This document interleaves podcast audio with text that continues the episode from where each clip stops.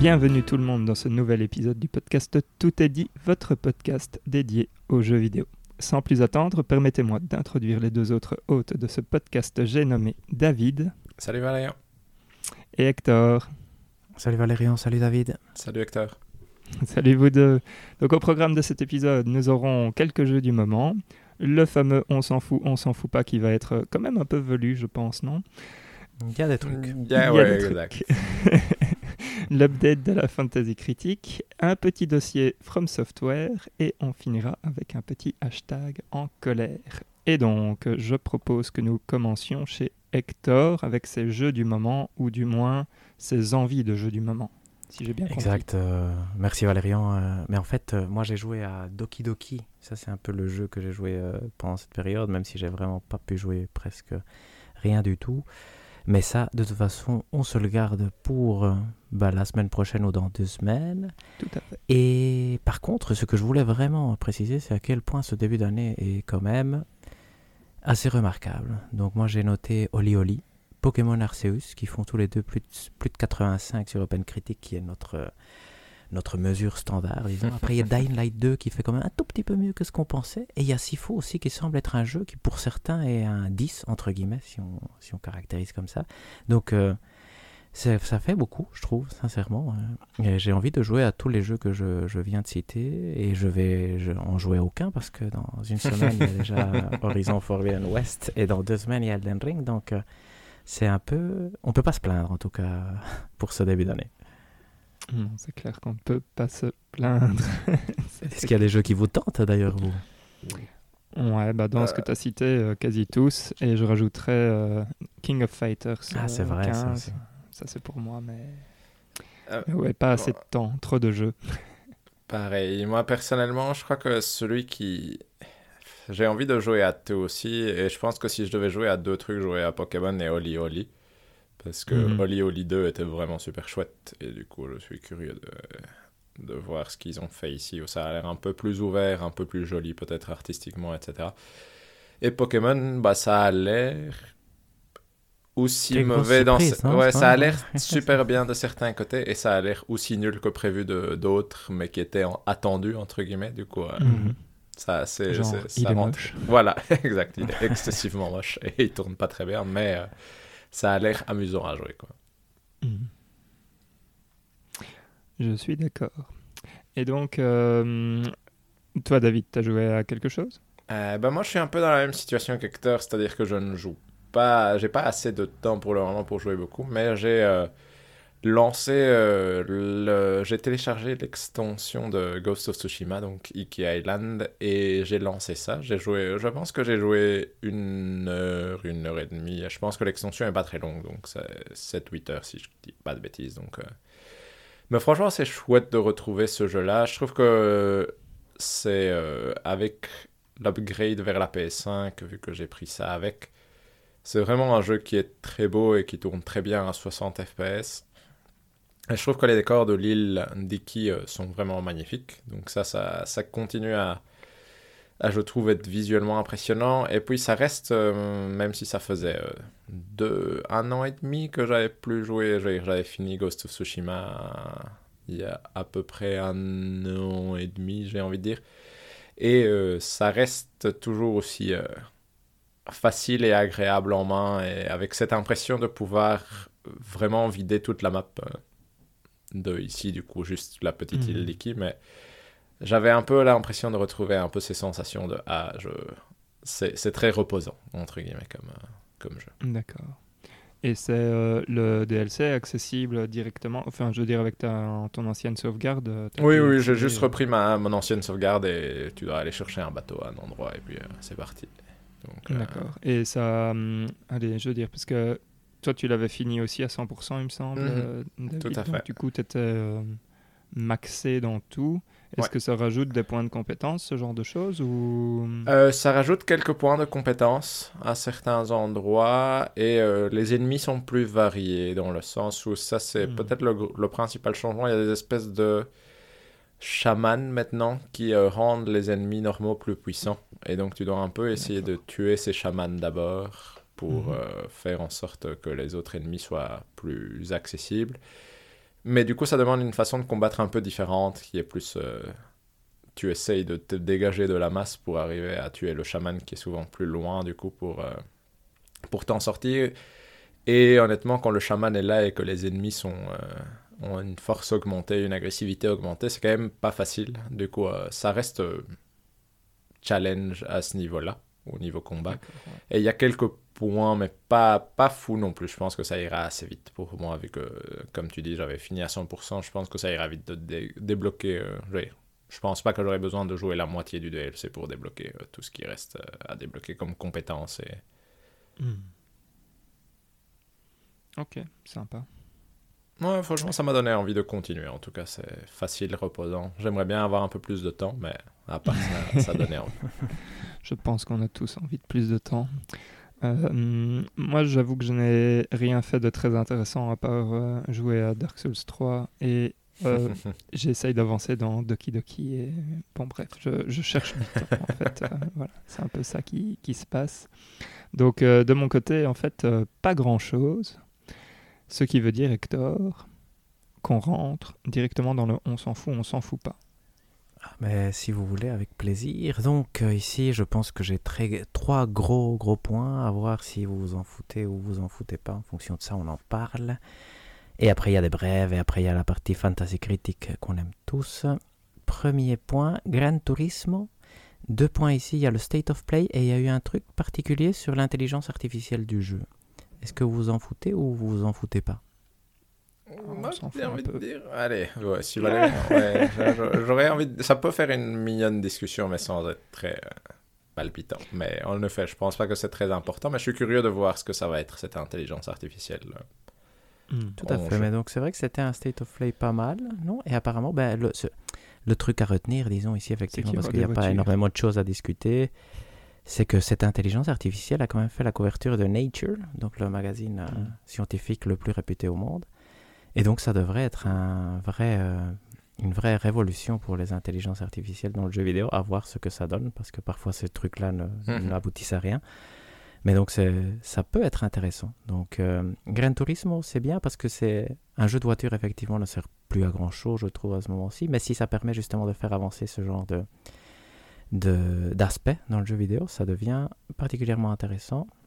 Point 2, Nintendo Direct et le succès de la Switch. Ah, ça, on s'en Est-ce que vous en foutez Ça, on s'en fout pas, non. Non, quand même, je me disais bien. donc, juste, premier point, et c'est pour aller vite, mais donc la Switch est vendue plus que la Nintendo Wii déjà. C'est fou. Il faut se rappeler que quand on parlait pour la première fois de la Switch entre nous, si on nous avait dit ça, on aurait dit c'est impossible. C'était Mhm. complètement faux. Et ici, elle est à moitié de vie, disons qu'elle commence la fin de sa moitié de vie. C'est hallucinant. Ça va être Mhm. probable, peut-être la console la plus vendue de tous les temps, ce qui semblait aussi être euh, tout à fait impossible. Ce qui peut être le bémol, ou je veux dire, ce qui pourrait mitiger le succès de cette news, c'est qu'à l'époque de la Wii, il y avait la DS aussi. Hmm. Et donc la DS était 155 millions, la Wii 100 millions. Et donc ici, ils font avec une, je veux dire, la moitié de ce qu'ils faisaient avec les deux, mais ça reste quand même très très remarquable. Juste pour info, c'est la PS2, la console la plus vendue de tous les temps pour l'instant avec 155 millions. À voir quand sortira la Switch, euh, la Super Switch. Mais je pense que la Switch est bien partie euh, pour, euh, pour dépasser quand même les 155 millions de Mhm. PS2. Surtout que de nouveau, apparemment, le, le président de Nintendo a dit qu'ils étaient à la moitié de cycle de, de vie de la, de la console pour la troisième année de suite. Donc, je pense qu'à chaque fois, ils se disent bah, pourquoi pas tant que ça marche. Et par contre, ce qui est- peut être vraiment intéressant pour nous, c'est qu'il y a eu un Nintendo Direct. Et donc, ce que je vais faire ici, si ça vous va, c'est que je vais vous lister les jeux, ou je Mhm. pense presque tous les jeux ou les jeux intéressants. Donnez-moi votre intérêt de 1 à 5 étoiles. Ça peut être soit Mhm. votre intérêt personnel, soit l'intérêt de l'annonce, parce que bon, on veut pas non plus euh, passer à côté des trucs intéressants. S'il y a des 4 et 5 étoiles, peut-être qu'on peut en parler un peu plus en détail. Mais donc je commence. Fire Emblem Warriors 3 Hopes. 3. 3 aussi, ouais. Ouais, 3 aussi. Ça peut être intéressant. En solde à 19, il est jamais à 19. Donc jamais. Ouais. Advance Wars, donc la compile avec les deux premiers jeux remasterisés. 2. 3 et demi. Ah, non. je suis presque à 4, 3, effectivement. No Man's Sky. 0. Zéro, ouais. Zéro. Oh, Oh, ça un. m'intéresse, Allez, ça un, m'intéresse. vu que c'est le 1 que tu nous as donné comme Trois, minimum. c'est vrai. Un truc un peu bizarre, Mario Strikers, donc un jeu de Hmm. foot de Mario. 3. Ouais, Oh, j'allais dire putain. 3,5 à mon avis. Ouais, mais Presque avec, 4, non avec la caution Mario Golf et Mario discuter, Tennis font que euh, c'est pas plus. Parce que j'ai un peu peur que ce soit comme ces deux jeux-là, un peu vide, ou en tout cas mal coté ouais. comme ça, tu vois, je... qu'il lui Mhm. manque quelque chose pour vraiment accomplir. Que ce euh, soit un le- 70, Ouais, ouais. exact. D'ailleurs, moi, ça m'a surpris. Je m'attendais, en voyant le jeu, qu'ils annoncent que c'était un free-to-play qui vient avec le online, parce qu'il Mhm. ressemble. dire, Ça n'a pas l'air si fini, bien fini que ça. Et donc, euh, Mhm. ici, il va coûter 60 euros. Donc, euh, ce sera pas euh, day one, en tout cas, Mhm. je pense. Après, le côté. euh, tu vois, une Ah, partie de moi géniale, aimerait hein, avoir euh, plein de temps et plein de gens et avoir un club avec genre 20 personnes. Quand ils ont dit, et voilà, s'impliquer en ligne et tout ça. avoir mais un club, même à nous trois, ce serait pas mal. non Ça pourrait être mignon. Champion du monde de Mario Strikers. Voilà. Ça, c'est l'objectif de l'année. Donc maintenant, on commence peut-être les choses un peu plus sérieuses. Platoon 3. Moi, Trois. ouais, en fait, j'ai été. Combien, toi, David? 3. Ouais, bah Trois, pareil, j'ai été un peu Non. déçu en le voyant. Mais ils ont montré un truc, le Salmon Run, qui apparemment était déjà dans les... Soit dans les deux précédents, soit dans, seulement dans le Dans le deuxième. seulement, je pense. Mais c'est vrai que le- la bande-annonce ne donnait pas envie. C'était vraiment une bande-annonce pour les gens qui aiment déjà Splatoon, je pense. Oui, c'est ça. euh, Mhm. Donc ça, c'était... Par contre, ce qui est très bien ici, et ça, ça, ça c'est peut-être le 4 ou le 5, c'est qu'il sort en été. Donc euh, Mm. ça, c'est un, un bon Ouais, jeu. ça, c'est une bonne Il devrait être bien noté, donc c'est c'est chouette, c'est chouette. Il y a eu un remake de Chrono Cross annoncé, ou une remasterisation peut-être? Euh, ouais, je pense aussi que je dépasse le 3 et j'arrive en 4. Apparemment, elle est quand même assez moche, non? Je sais pas Tout si à vous fait. C'est- un truc, peu- donc c'est ça, un c'est le côté peu ma déception, mais comme j'ai vraiment adoré Chrono Trigger et qu'on soit, c'est supposé être lié.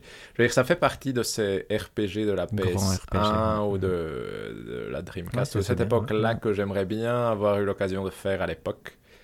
Et du coup, je suis content qu'au moins la possibilité soit là. Sans pour autant être sûr du tout que j'aurai le temps de le faire ou quoi que ce soit, mais je suis content que la possibilité existe en tout cas. Ouais, non, tout à fait, Mm. euh, c'est même avis. Valérian, toi, t'avais joué à Chrono Trigger à l'époque Euh, ou- non, j'ai, enfin si, j'ai fait un peu le début euh, sur des, bref, euh, sur, sur des systèmes euh, Ouais. pas très légaux. Et mais mais voilà, non, je n'ai jamais été au, au bout. J'étais euh, j'étais assez jeune quand j'ai fait ça et donc j'ai tout oublié. Donc euh, j'aimerais bien redécouvrir un peu euh, tout ça. Non, c'est vrai que c'est bien que ce soit remasterisé, effectivement. C'est... J'espère que ce sera quand même suffisamment bien fait comme pour que ce soit jouable. Parce que finalement, je ne sais pas si vous vous souvenez, Act Racer, je pense aussi, avait eu un remaster qui semblait très moche, mais qui à la fin était quand même suffisamment bien pour, pour être apprécié. Donc, Mhm. espérons que ce soit ce cas de figure-là. Il y a eu une surprise, mais c'est pas des nouveaux jeux. Il y a Portal Companion Collection qui est annoncé. Ouais. Euh, Combien ben, En fait, en intérêt personnel, je dirais 5, mais. Moi, Moi, je, ça, moi, ce serait l'inverse. En intérêt personnel, je dirais deux. Mais en tant que jeu, je suis content que ça réexiste autre part que sur PC. Est-ce que vous croyez qu'ils vont sortir sur les autres consoles maintenant que, a Je priori, ça devrait être... que oui. Oui. Ce serait bien. Ça serait chouette, ouais. Parce que Portal Ouais, ça 2, me c'est le jeu qui est décédé avec la PS3 à l'époque. Ouais, parce je que ma sauvegarde était dedans, du coup. Si jamais, un Ça, jour peut-être. de- de drame. Lors- Lorsqu'on fera un épisode de drame personnel, hein, ça, ça apparaîtra en détail. Euh, Est-ce que vous voulez par- parler de Nintendo Switch Sports? Euh, ça, est est plus de une de étoile, mais... Oh, putain. Mais en soi, je comprends l'idée et je trouve ça intéressant. C'est bien que Nintendo fasse ça, mais c'est typiquement le jeu que j'aimerais bien avoir euh, en bundle avec la console directement, tu vois, gratuitement avec. Oui, c'est vrai. Pour Le problème, euh, c'est que c'est 60 euros pour Ouais, un c'est jeu ça. qui, qui semble valoir 5. C'est difficile. Mais ça, ça doit être amusant, je pense. Donc, euh, un jour peut-être. Le, le point polémique, je pense, du, du Nintendo Direct, le DLC Mario Kart 8. Qu'est-ce que vous en pensez vous? Euh, que Non, la c'est Tiens, bien, on en parle. On en parle. On Que- va que- avoir du Mario Kart jusqu'à 2030, c'est bien. En tout cas, c'est rigolo. Donc parce ils que- annonçaient jusqu'à 2023, non? ouais. Donc euh, on Ouais. est sûr qu'on n'aura pas de Mario Kart 9. Ça met une date aussi pour la Super Switch, d'une certaine façon. Pas de Super Switch jusqu'à ce que 2023. Mario Kart soit. Voilà, exact. Ça met aussi une Donc- date pour euh, Zelda Breath of the Wild 2. Désolé tout le monde. Ah, non, non, ça, à l'E3 annoncé pour novembre, je suis tranquille. Mais on s'éloigne, on s'éloigne. Donc beaucoup, beaucoup de circuits, non? Je pense que 48, presque non? C'est énorme. 48 circuits. Ouais, c'est énorme. C'est énorme. Moi, je suis content. Honnêtement, moi, je trouve ça, Ça me donne chouette. envie. Je trouve Ouais, ça moi, ça m'a très, donné très envie. raisonnable. Et le prix, bon, c'est combien? C'est 25. 25 euros, ça va encore honnêtement. Et ça vient avec le pack que Switch Online. Et en fait, leur objectif, c'est probablement qu'on paye Ouais, le exact, Online cette année, l'année prochaine. Donc, bon, ça, c'est une autre histoire. J'ai eu, j'ai entendu des critiques qui disaient qu'apparemment les remasterisations étaient. Je veux dire, non, le, le travail qui avait été fait sur les, les pistes anciennes qui vont être introduites n'était pas de grande, grande qualité, mais je ne sais pas comment ils se basaient pour ça. Et donc, euh, à voir, à voir. Mais sincèrement, je pense que c'est une bonne idée, non? Mhm. Euh, Moi, je trouve ça, on- chouette, en tout cas. Moi, j'étais content. Et on peut s'attendre probablement à Mario Kart 9 pour 2024 alors, non Aussi, je pense que... Parce que ça, Ouais, c'est- ou c'est- 25 même. hein. Oui, c'est vrai. Mais ici, c'est clairement pour clôturer, non Le Mario Kart 8, ça me, ça me semblait. euh, Ouais, ouais. Donc, euh, Ils se sont donné de la marche pour être sûr d'être tranquille. Le One More Thing, ou le dernier truc qu'ils ont montré, c'était Xenoblade Chronicles 3. ah oui. 4, mais en sachant que je dois faire au moins un des deux précédents avant de prétendre jouer à celui-là. Mais. Il va Euh... falloir finir le quatre. premier, hein, David. ouais, exact, c'est pour ça. Mais du coup, euh, je vais dire 4 parce que je trouve que ça reste une série de RPG qui me donne envie en la regardant. Mais encore une fois, il y a beaucoup de séries de RPG que j'ai envie de faire pour le moment et que je regarde passer sachant que j'ai pas le temps. Du coup, euh, du coup, on verra moi bien. aussi, je sais pas aussi. Moi, 2 celui-là. Moi, comme je dois faire le 2 et je dois faire le 1, il est loin dans ma liste de jeux à, à faire. Toi, Valérian, t'es à plutôt à quel niveau de Bah, je dirais que je suis euh, pour l'instant à 3-4. Ouais, plus ou moins. Ouais, c'est pas mal, c'est pas mal. On n'a pas vu grand-chose, mais on sait qu'il sort en septembre, hein, non? Ouais, c'est ça. C'est ça, c'est septembre 2022 qu'il a été annoncé. en effet. Un bon pic pour la fantasy critique, c'est ça la question du peuple Ah, Il faut que c'est j'aille voir euh, combien fait le 2, moi, parce que... Non, mais va voir combien a fait le 1, c'est mieux. Non, bah, justement, ça, c'est le piège. Et Ouais, là, j'avoue, je sais pas. C'est difficile à dire. Moi, je ne l'ai pas, je l'ai pas acheté le jour même, donc... euh, Mais on pouvait pas. Moi, j'ai été regarder. On pouvait merde. pas parce que c'était les bids étaient. on- Maintenant, je pourrais faire ma bid, mais Ok. c'était euh, jeudi et comme maintenant on a cette règle, comme quoi les bids deviennent publics le jeudi, on peut pas faire de nouveaux bids. On peut juste faire Ah oui, des bids clairement. sur ce Ah qui a oui, déjà été bidé. Ah, je vois, je vois. Ah, Il y a eu des plus petits... Oh, pardon. Il y a eu des plus petites annonces pendant le Nintendo Direct que je mentionne rapidement. Vous m'arrêtez si vous voulez en parler plus en détail. Hmm. Earthbound arrive sur le Super NES Online. Est-ce que ça vous intéresse, ça? Un peu curieux Un en peu, tout cas. ouais. Hmm. Ouais, c'est quand même un classique, non? Mhm, Mhm. Tout à fait.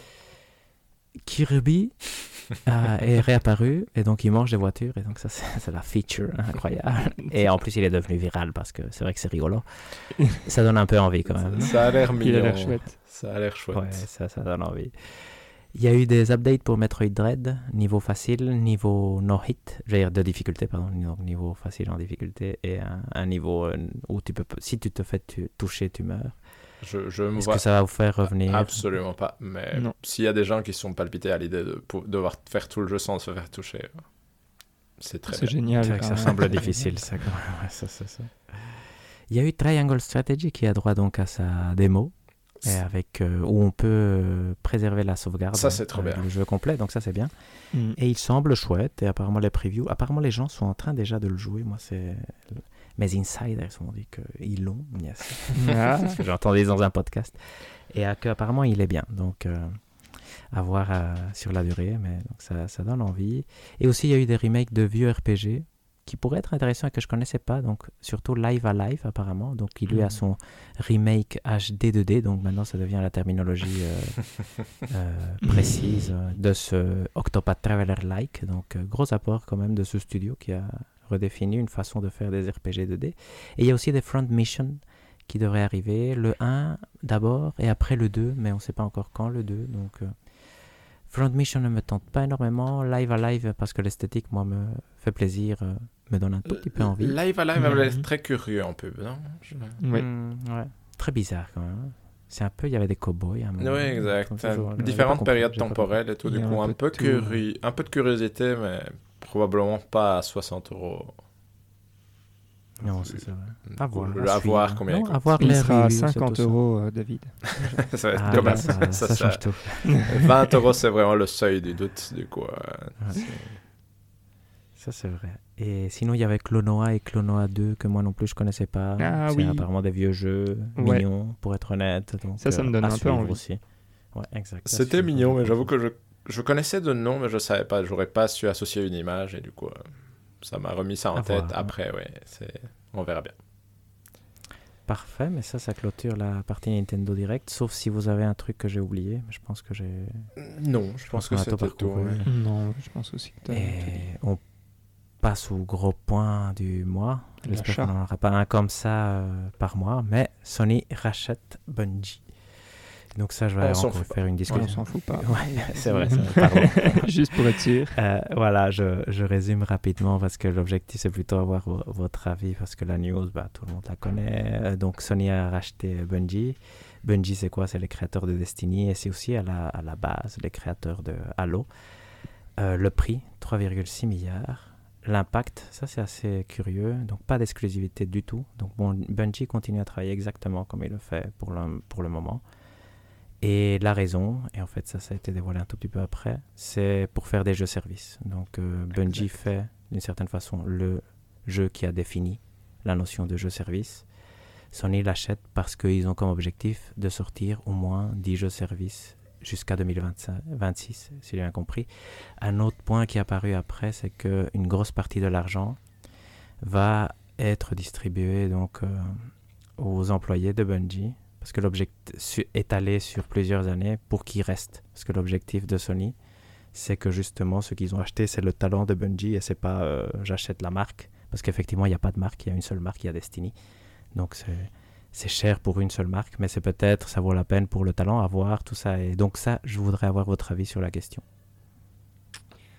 Mais, un- euh, je vais... Oh, Ah, va- vas- Vas-y, Valérie, vas-y, vas-y. Ouais, je vais commencer parce que mon avis est, est pas est pas dingue. En fait, euh, moi ce que, enfin, je sais plus où j'avais entendu, mais il me semble que aujourd'hui Destiny 2, ça rapporte un truc comme, euh, je sais plus, 300 millions de dollars euh, par an ou un truc comme ça. Oui, je pense aussi. Euh, donc c'est assez huge. Donc c'est un, en- entre guillemets, c'est un achat euh, qui est qui est guidé par euh, par l'argent. Euh, et c'est très bien pour Sony. Moi, ça ne me, en fait, ça ne m'excite absolument pas du tout. Voilà, c'est un peu euh, mon ressenti euh, ici. David Vas-y, David. Mais moi, j'ai. un- En termes d'excitation, ça ne m'excite pas des masses. J'ai un peu du mal à imaginer qu'il n'y aura peut-être pas un jeu euh, exclusif par une euh, partie, tu vois, par un, un des groupes de de Bungie, mais euh, en général ça m'excite pas plus que ça parce qu'en effet ça a l'air vraiment plus tourné de façon financière et de façon à se rentabiliser de façon euh, plus simple. Et c'est rigolo. Moi, ce qui m'a fait rire, c'est que j'avais déjà entendu il y a un ou deux ans, je pense, que Sony avait investigué la possibilité d'acheter. euh, je me demande si ça s'appelle les You, mais ceux qui font Warframe, le Mm, free Ah to oui, play. Et du coup, c'était déjà dans cet objectif-là de. Et finalement, ils ne l'avaient pas fait, mais apparemment, ils étaient très proches. Et finalement, c'était Tencent qui était venu euh, racheter euh, ce, ce groupe-là. Mais du coup, euh, c'est un peu dans la continuité de cette idée-là, je pense, de faire en effet de jeux service. Je pense que c'est pas excitant, mais ça paraît pas bête à l'avance à voir comment ça marche forcément. Mais euh, si. euh, si Sony fait quelques jeux services par quelqu'un qui sait faire du jeu service, c'est que ça leur permet de continuer à exister. euh, vu qu'on se posait la question la semaine passée de Mhm. Sony peut-il encore exister faire, euh, Je pense que c'est plutôt une bonne nouvelle, mais en tant que joueur, c'est pas non plus. je pense pas que ça va me faire avoir un côté waouh à un moment donné nécessairement. Exact. Moi, j'ai, je vais, je vais donner aussi mon avis. Moi, j'ai des points positifs et des points négatifs. En fait, un, je, ce que je trouve positif, c'est que Bungie fait des, des très bons jeux. Donc, ça reste euh, orienté plus qu'argent. Tu vois, contrairement Mhm. à, à l'achat d'Activision où là, clairement, il n'y a que l'argent qui jouait. Ici, tu as une certaine. euh, tu peux dire que ce que Destiny a fait est important pour le jeu vidéo et donc c'est intéressant. Tu as une photo aussi à Herman Hull, c'était les gens de, de, de Bungie où ils se prennent en photo. Donc tu vois que la décision a été faite à niveau, entre guillemets, créatif aussi. Parce qu'ils partagent une certaine vision de construire des jeux. Ça, c'est la façon positive de voir les choses. L'autre euh, point positif, c'est que justement, ça permet, comme disait David, on comprend ce que Sony veut faire pour survivre. C'est, il va essayer avec ces 10 jeux d'avoir un Fortnite probablement. Mhm. Et euh, ça devrait permettre de, te, de survivre. Destiny, effectivement, quand on pense aux jeux vidéo, on a du mal à imaginer le jeu vidéo sans Destiny, comme on a du mal à l'imaginer sans Call of Duty, sans GTA. Sony n'avait peut-être pas une marque comme ça. Ici, ils n'ont pas l'exclusivité, mais au moins ils ont un des piliers qui, pour l'instant, définissent. C'est pas le problème, et ça, c'est les points négatifs. C'est que, un, c'est pas du tout le style de jeu qui m'intéresse. Moi, je m'en fous complètement Mhm. des jeux services. Ça me fait peur parce que depuis que Jim Ryan est là, il y a des décisions qui pour l'instant n'ont pas un impact sévère, mais qui pourraient l'avoir. Donc, euh, c'est. Voilà. Donc, au début, moi, je me suis dit, ah, pas mal, Sony. Tu vois, je veux dire, c'est. Ça, ça essaye en, payant moins d'argent de, de concurrencer de, de façon intelligente, mais après, quand j'entends tellement ces jeux services, j'ai un peu peur quand même, et donc à voir. Donc je suis mitigé. Je, je trouve que le côté. euh, on cherche Bungie parce que c'est des gens qui font des très bons jeux, pas seulement parce qu'ils ils rapportent plein d'argent. Tu vois, ils n'ont pas acheté le genre de World of Tanks, par exemple. Ça, ça aurait été un peu plus décevant. je ne sais plus si World of Tanks, est- je- on s'en fout. Je, ne sais même pas si c'est un bon jeu ou pas, mais vous voyez ce que je veux dire. Mhm. Et, euh, et donc voilà, donc c'est, je pense que c'est intéressant. Ils ont dit aussi qu'ils allaient racheter d'autres choses. Et ça, c'est peut-être à la fin. C'est, un peu triste que ce jeu de rachat ait commencé. Je n'ai pas l'impression. Au début, je, je trouve que l'achat de Bethesda, de Microsoft, avait du sens. Parce que Microsoft avait besoin. Tu vois, Mhm. Microsoft faisait que des jeux mauvais. Ils avaient besoin de quelque chose pour, euh, pour avoir du sens. tu vois. Et maintenant, Sony n'a pas nécessairement besoin. Autant Bluepoint et Housemarque, c'était, c'était bien parce que voilà, on comprenait pourquoi ils le faisaient. Ici, Bungie, ça rentre dans cette catégorie Activision, même si c'est beaucoup plus petit et tout ce qu'on veut. Où le jeu vidéo est en train de changer parce qu'ils ont aussi parlé de non, on veut plus faire de, de l'exclusivité. Je on a une stratégie Mhm. multiplateforme très agressive.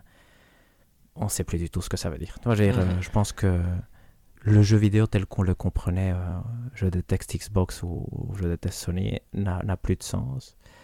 Et je pense que tous veulent, s'aimer pour avoir le plus d'argent possible. C'est leur seul intérêt. J'espère quand même que ce côté euh, créatif va, per- va persister. Mais pour l'instant, je doute pas. Mais je pense que ça peut être un des débuts de, des choses qui feront que dans 15 ans, on n'est plus que des jeux où l'objectif c'est que les gens payent de l'argent. Mhm. Mhm.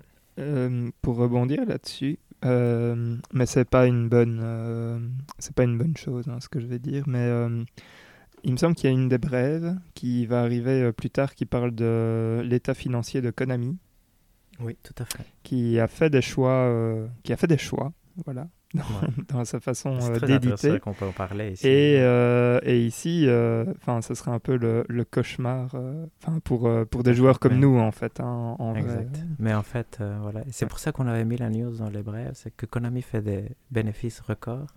Konami ne fait plus de jeux. Exact. c'est un peu, c'est un peu ça le résumé. La grosse économie avait, si on pense aux années euh, 2000 où nous on était petits, c'était les, les meilleurs jeux. Donc euh, C'était c'était Castlevania. pour, parce que pour nous c'était PES, c'était Castlevania que je jouais moi, mais c'était Metal Gear et c'était Silent Hill. C'était probablement les jeux, c'était sans, sans rigoler, probablement les meilleurs jeux après Nintendo, en tout cas pour moi. Et donc, euh, et ici, euh, juste en faisant des, c'est des pachinko machines, je ne sais même pas ce que c'est. Je pense que c'est des, des ça. flippers ou des choses Tu comme ne sais ça. pas ce que c'est qu'un pachinko, euh, Hector. Non, non, non. C'est c'est ça, tu peux dire. C'est un, c'est un C'est des machines avec beaucoup de, avec beaucoup de billes. Ouais. Ok, ouais, je vois alors. Et donc, donc c'est un peu triste. Mais, mais voilà. Mais Oui, moi, je- exact. Après, moi, je pense voir, que la, la vision positive, c'est de. Sony a l'air de vouloir vraiment son Fortnite pour, entre guillemets, être tranquille. Et à côté, faire un peu comme Epic fait avec son magasin où ils font Oui, qu'ils veulent financièrement. Et puis, ça a l'air de ne pas leur pousser, euh, causer de soucis. Du coup, j'imagine. Ma perspective positive, c'est ça c'est que Sony essaye euh, à racheter quelqu'un qui pourrait faire ça ou quelque chose de proche ou pas peut-être pas aussi étendu à, à- partout mais euh, qui rapporterait énormément d'argent pour que tout le reste puisse euh, faire ce qu'il a envie de faire à côté entre guillemets C'est vrai que ça, c'est une bonne observation parce que Epic, maintenant, va financer le jeu de, de Fumito Ueda.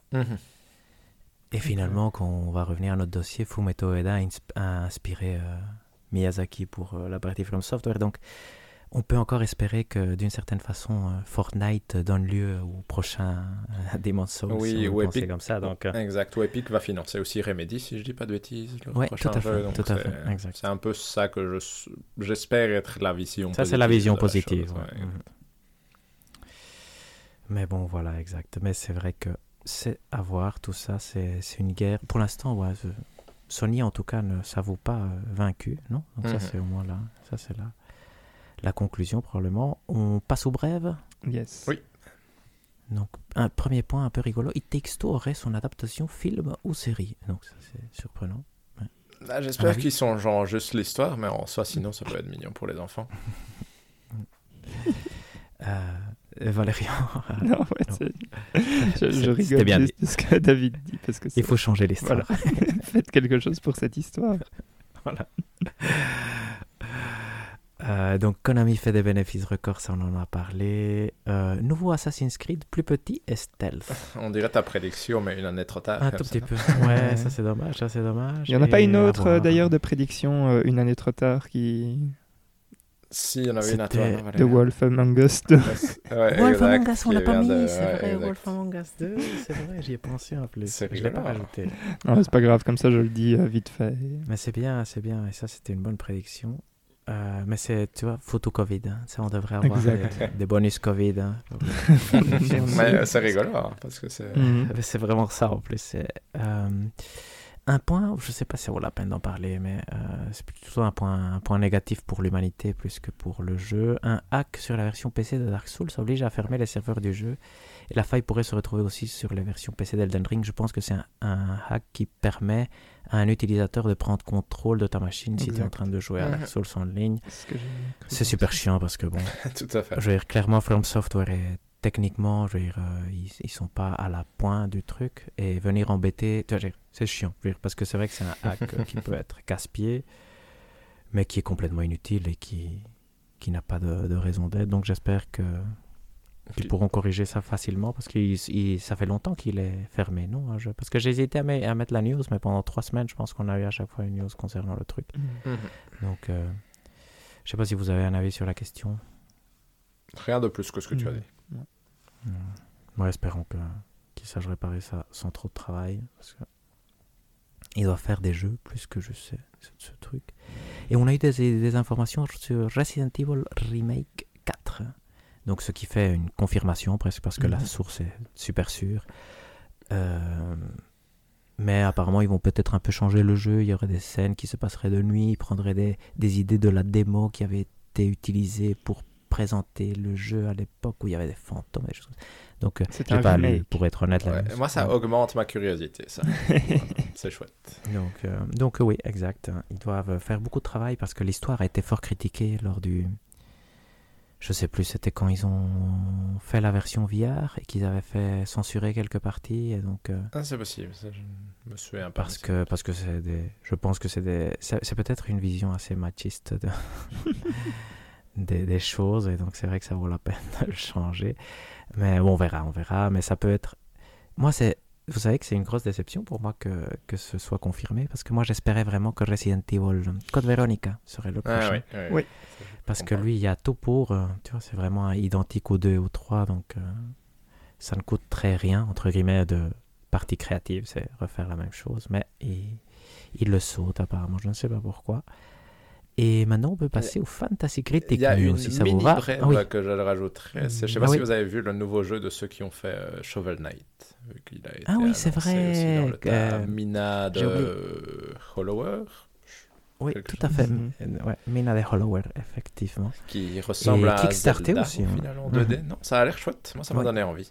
Ils se mettent des contraintes pour que ça soit un jeu de Game Boy Color, non, je pense, ou quelque chose Mhm. comme ça. Je, Ouais, si je pense que c'est ce qu'ils avaient mentionné. Ouais. Et donc, euh, il y a un Kickstarter aussi. Donc, euh, mais ici, c'est pas qu'ils aient besoin d'argent pour financer le jeu. Je pense que c'est surtout que ça te permet d'être actif dans le, dans le développement du jeu, si jamais ça, ça intéresse quelqu'un. Euh, Il y a aussi Shovel Knight Dig qui sortirait bientôt. Et ça, ça m'intéresse parce qu'il est dans ma Fantasy League. Donc, ça, c'est bien.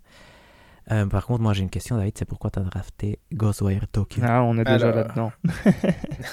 Bah, il y a eu, euh, il y a eu un, un state of play ou une présentation Ouais, en tout cas. Et en voyant le jeu, je me suis dit, ça a l'air moins mal que je ne pensais. Et je me suis dit, je pense que du coup, c'est un risque calculé, dans le sens où avant, j'avais peur, je ne savais pas trop à quoi m'attendre. Du coup, j'étais là, si je le prends et c'est pour qu'il ait 70, ça va pas du tout. Mais là, en le voyant, j'étais là, bah, il a une date, ça a l'air pas trop mal, ça a l'air presque un peu amusant à jouer. Les previews avaient l'air corrects. J'étais là, je peux visualiser comme quoi s'ils réussissent leur pari, il pourrait être chouette. Mais je pense pas qu'ils vont le rater au point que ça va apporter des points négatifs. Du coup, j'étais là, je pense que dans le pire des cas, je m'attends à un 75. Et du coup, j'étais là, Mhm. on va essayer. Ouais, D'accord. c'est pas mal. c'est- Ça se tient, ça se tient. Nous, euh, dans, notre- dans les meilleurs des cas, on le voyait à 76. Oui, c'est ça. Donc la- l'intervalle est. Faible. mais du toi, coup, euh, c'est déjà pas mal. Moi, c'est c'est- tant que ça me Des m'enlève points, pas ouais, des points, fait, je des pense points, qu'on ouais, est. Tout à fait, tout à fait. Ça, c'est vrai, ça, c'est vrai. Euh, attends, qu'est-ce qu'on a en plus pour notre... J'ai j'ai quelques fantasy news que je vais partager rapidement, mais je, je me permets de rajouter que le Call of Duty de cette année aussi a été annoncé, c'est Modern Warfare 2, Mhm. qui viendrait avec Warzone 2. Euh, donc ça. Il sera sur PlayStation, forcément, parce qu'on n'est pas encore... Euh... dire, Activision ne Mhm. fait pas encore partie de Microsoft. Mais voici les news que je voulais partager avec vous. Suicide Squad serait reporté à 2023, donc pas encore officiellement, mais ça vient de Jason Schreier, donc c'est plus ou moins certain. C'est une demi-surprise, je pense. Ouais. On l'avait pas c'est pas très drafté de grave. toute façon. Non, exact. Non, je pense qu'on aurait des doutes là-dessus. Dying Light est un gros succès commercial et il est légèrement meilleur que prévu, ça on en a parlé aussi. Mhm. Pokémon Arceus aussi est une réussite euh, impressionnante. Et aussi, ça je le signale ici, parce qu'il est dans le draft de, de Valérian, mais c'était une news qu'on voulait partager, c'est qu'il a vendu, je crois, 6 millions et demi lors de sa première semaine ou quelque C'est chose fou. comme ça. Donc c'est Ouais, c'est incroyable. Donc euh, voilà, Mhm. tout jeu Pokémon est une mine d'or, donc c'est incroyable. Ça sert à rien de il y savoir faire des graphismes, hein, Hector. Ouais, exact. Moi, je... C'est pas vrai parce que je, je peux te prouver que certains jeux, par ces graphismes, se sont bien vendus. Oui, oui, non, Mais- je sais. Et eux n'en ont pas, vous- pas. Que si vous regardez un classement des propriétés intellectuelles qui rapportent le plus d'argent au monde, Pokémon Mhm. est premier. Premier, ouais. C'est vrai? fou quand même. Premier? Ça, c'est- ouais, Ouais, ouais, tout à fait. devant est tout le reste. Et, et, Devant et avec Mouse, ça, ils te c'est- font quand même des jeux qui ressemblent à, Ah, ça. à ça. Ouais. Ouais. Euh, Ça, c'est... Ils te font des jeux C'est qui ressemblent à ça, et donc on a envie de jouer. C'est ça le pire. Oui, c'est pas mal, non? Ouais, c'est pas mal. c'est- Non, c'est très bien. Moi, je... Tu vois, moi, je suis un de mes en colère euh, que j'ai j'ai pas pris comme en colère définitive, c'était de dire, tu vois, il y a beaucoup de hate sur Pokémon quand même encore. C'est et, euh, après celui-ci, et je trouve que Mhm. bah si le jeu est bon, ça sert à rien de râler. Râlons si le jeu est mauvais. Je, ça. je, je comprends tout à fait. Mais ici, comme il est bon, ben, autant en profiter. euh, ouais, après, c'est pas si grave. c'est je- après, ce qui est rigolo ce hater. Pokémon, ouais, voilà, je me place en hater, mais c'est juste qu'en termes de bien. comparaison, il y a plein de points de comparaison où tu ne comprends absolument pas. Tu vois, ça n'a pas l'air nécessaire que le jeu soit moche pour bien tourner. Du coup, c'est un. Je veux dire, Zelda Breath of the Wild est sorti en 2017 et il est plus beau que ce Pokémon et il a l'air plus grand. Je dire, tu vois, c'est. Du coup, il y a aussi les Xenoblade. Je veux dire, t'as vraiment quand même quelques exemples de jeux qui sont sortis sur Switch et qui sont vraiment plus beaux que ce Pokémon et qui ont des mondes tout aussi grands, voire plus grands. Du coup, c'est juste ce côté-là que je trouve fascinant dans le sens où tu. T'as envie de leur demander pourquoi vous ne demandez pas de l'aide à quelqu'un pour... euh, après, ils vont te C'est vrai que répondre euh, Bluepoint. 6 millions. Après, ils vont te répondre 6 millions de copies vendues en semaine. exact, bah, j'imagine, ouais, exact. Mais, mais ça m'attriste, voilà, c'est juste. euh, je- Quand... C'est vrai, c'est vrai que c'est c'est vrai pas le niveau de vente ne justifie pas la qualité du jeu. Non, c'est vrai. Non, Et les euh, mauvais Pokémon se sont bien vendus aussi. Donc, Tout, euh, tout à fait, mais ce que je veux dire, c'est quand le consommateur euh, baissera sa demande, peut-être que l'offre euh, deviendra meilleure. hein. c'est vrai, c'est vrai, c'est vrai. Mais on n'est pas convaincu. Non, c'est ça qui Non, fait. exact. le- Mais, Et sinon, le, le- Oh, Ouais. pardon, vas-y. non, mais je suis content qu'ils aient changé leur, euh, leur style Oui, habituel. mais c'est c'est un bon jeu, ça c'est génial. ouais, c'est- Sincèrement, moi je, je suis très content que ce soit un bon jeu, malgré le fait que je l'avais pas drafté. Donc, euh, ça c'est pas grave. Et dernière news euh, du style Fantasy Critic, c'est qu'il y a un nouveau Gwent qui devrait sortir cette Ah année, c'est je vrai. pense. Donc, euh, Mhm, fait. Et donc ça c'est draftable. Et c'est solo mais- en plus, non Ouais, Je exact. pense orienté solo, donc pour Donc les gens qui, c'est assez, qui n'aiment que la euh, partie solo. C'était sympa encore le- Ouais. L'autre. Donc, Ouais. euh, En fait, ici, la seule doute, le seul doute, je pense, pour le draft direct, c'est de savoir s'il va vraiment sortir. Oui. Non, il faut encore attendre un tout petit peu. Qu'ils sortent d'abord les, autres jeux. Je pense qu'ils en ont quelques-uns en, en stock. Ben voilà, je pense que c'est tout de mon côté. Valérian, je te laisse parcourir les. Ouais, donc les, Les différentes choses. Mais donc, euh, voilà, très bien. On va commencer euh, chez moi. Donc, chez moi, il y a le fameux Pokémon Legends. euh. Donc, on, on est de quelle équipe Nous, on est Arceus ou Arceus D'ailleurs? Ah, Parce que c'est. en espagnol, ils disent Arceus. Très tout le bien. temps, donc, Pokémon Legends. Euh, qui fait donc C'est bien ça. 85 et qui a donc euh, 15 points pour moi. Ça, c'est très très bien. Je suis content. C'est incroyable ça. Et alors, euh, pour l'instant, on a King of Fighters euh, 15 qui n'est pas encore sorti, mais qui est à 82, ce qui est euh, très bien, ce qui est plus ou Ouais, moins ce que j'attendais. euh, Super bien, ouais, ça c'est incroyable. voilà. Euh, chez Hector, eh ben, il n'y a pas encore de Non, nouvelles le choses. Windjammer, c'était le seul, voilà, voilà. exact. Et donc, c'est chez David que ça a quand même pas mal bougé, parce qu'il y a Sifu qui est sorti avec 80 points, donc, enfin 80 euh, sur Open Critic, donc 10 points pour David, ça c'est très beau. Et surtout, Holy Holy World avec son 86, ça c'est dingue. Ça, c'est beau. Ouais. Pour l'instant, c'est le. Gotti. Non, celui-là, moi, je. Ça, Pour l'instant, c'est le. Gotti. Pas encore joué, mais c'est le Gotti. Donc, euh, Et moi, Sifu me donne euh, extrêmement envie. euh, Sifu me donne envie aussi. Mais ouais, si fou, ça, c'est- honnêtement, c'est rigolo, Val, mais je me suis dit, c'est quand même un jeu, on dirait un jeu pour Valérien. Ouais, je sais, et euh, j'ai Ouais, failli craquer euh, déjà quelques fois, mais euh, bon, voilà. Elden Ring euh, arrivant euh, bientôt. Oui, c'est vrai que là, on, Ouais, on tout va à se faire fait. piéger Parce que, bientôt. parce que mon niveau de ténacité, je suis pas sûr qu'il soit au bon niveau pour m'attaquer à Sifu à l'instant présent, mais je me suis dit, ça, ça ressemble à un jeu pour Valérien. Mhm, J'imagine. Et ouais. quand il sera en solde, d'ici d'ici Mhm, trois tout mois, à fait. non, à Mais il est pas- 19. Il est pas très cher déjà, non? C'est pas 40 Non, je pense je pense qu'il est à 40. Il hein, je 40, dirais non quand même, ouais. Ok, ok. Donc intéressant. Intéressant, effectivement. Et donc, on est là avec David qui a donc euh, utilisé euh, 5 dollars Ah de son argent euh, virtuel Exact. euh, pour euh, Pour acquérir Ghostwire. Ghostwire Tokyo, qui est quand même... Qui est quand même euh. Quand même. À un moment, j'ai cru que c'était Hector qui allait le prendre, et puis... Moi, je me suis dit, ça, c'est Valérien. Ah ouais, moi, j'étais persuadé que c'était Il a fait de de ces trucs japonais. Non, moi, moi je- j'essaie de. je- J'ai vraiment essayé de me dire quel est le pire cas possible avec Ghostwire Tokyo. Et j'étais là, je pense que c'est un 75. Rationnellement, je pense que c'est un 75. Je me suis dit, ça va pas me faire une Battlefield 2042. Du coup, on va tenter, euh, on va tenter le diable. C'est beau. Ah là là, David aime bien le risque. C'est c'est ce qui va le perdre, en fait, dans la fantasy. Au Parce moins- qu'il va- il, a- il est bien parti pour gagner. Ouais, ouais, il est, il est bien parti pour gagner. Il a un bon draft et il Hmm. prend plein de bons points. Donc, euh, Ouais, il a- Valérien aussi, je pense. Moi, j'avais Bon, ça, on verra. pas un mauvais draft, mais j'ai beaucoup de choses qui sont. Voilà, si ça sort, c'est bien. Si ça sort pas, euh, Mm. voilà, ce sera l'année prochaine que ça fera des gros points, quoi.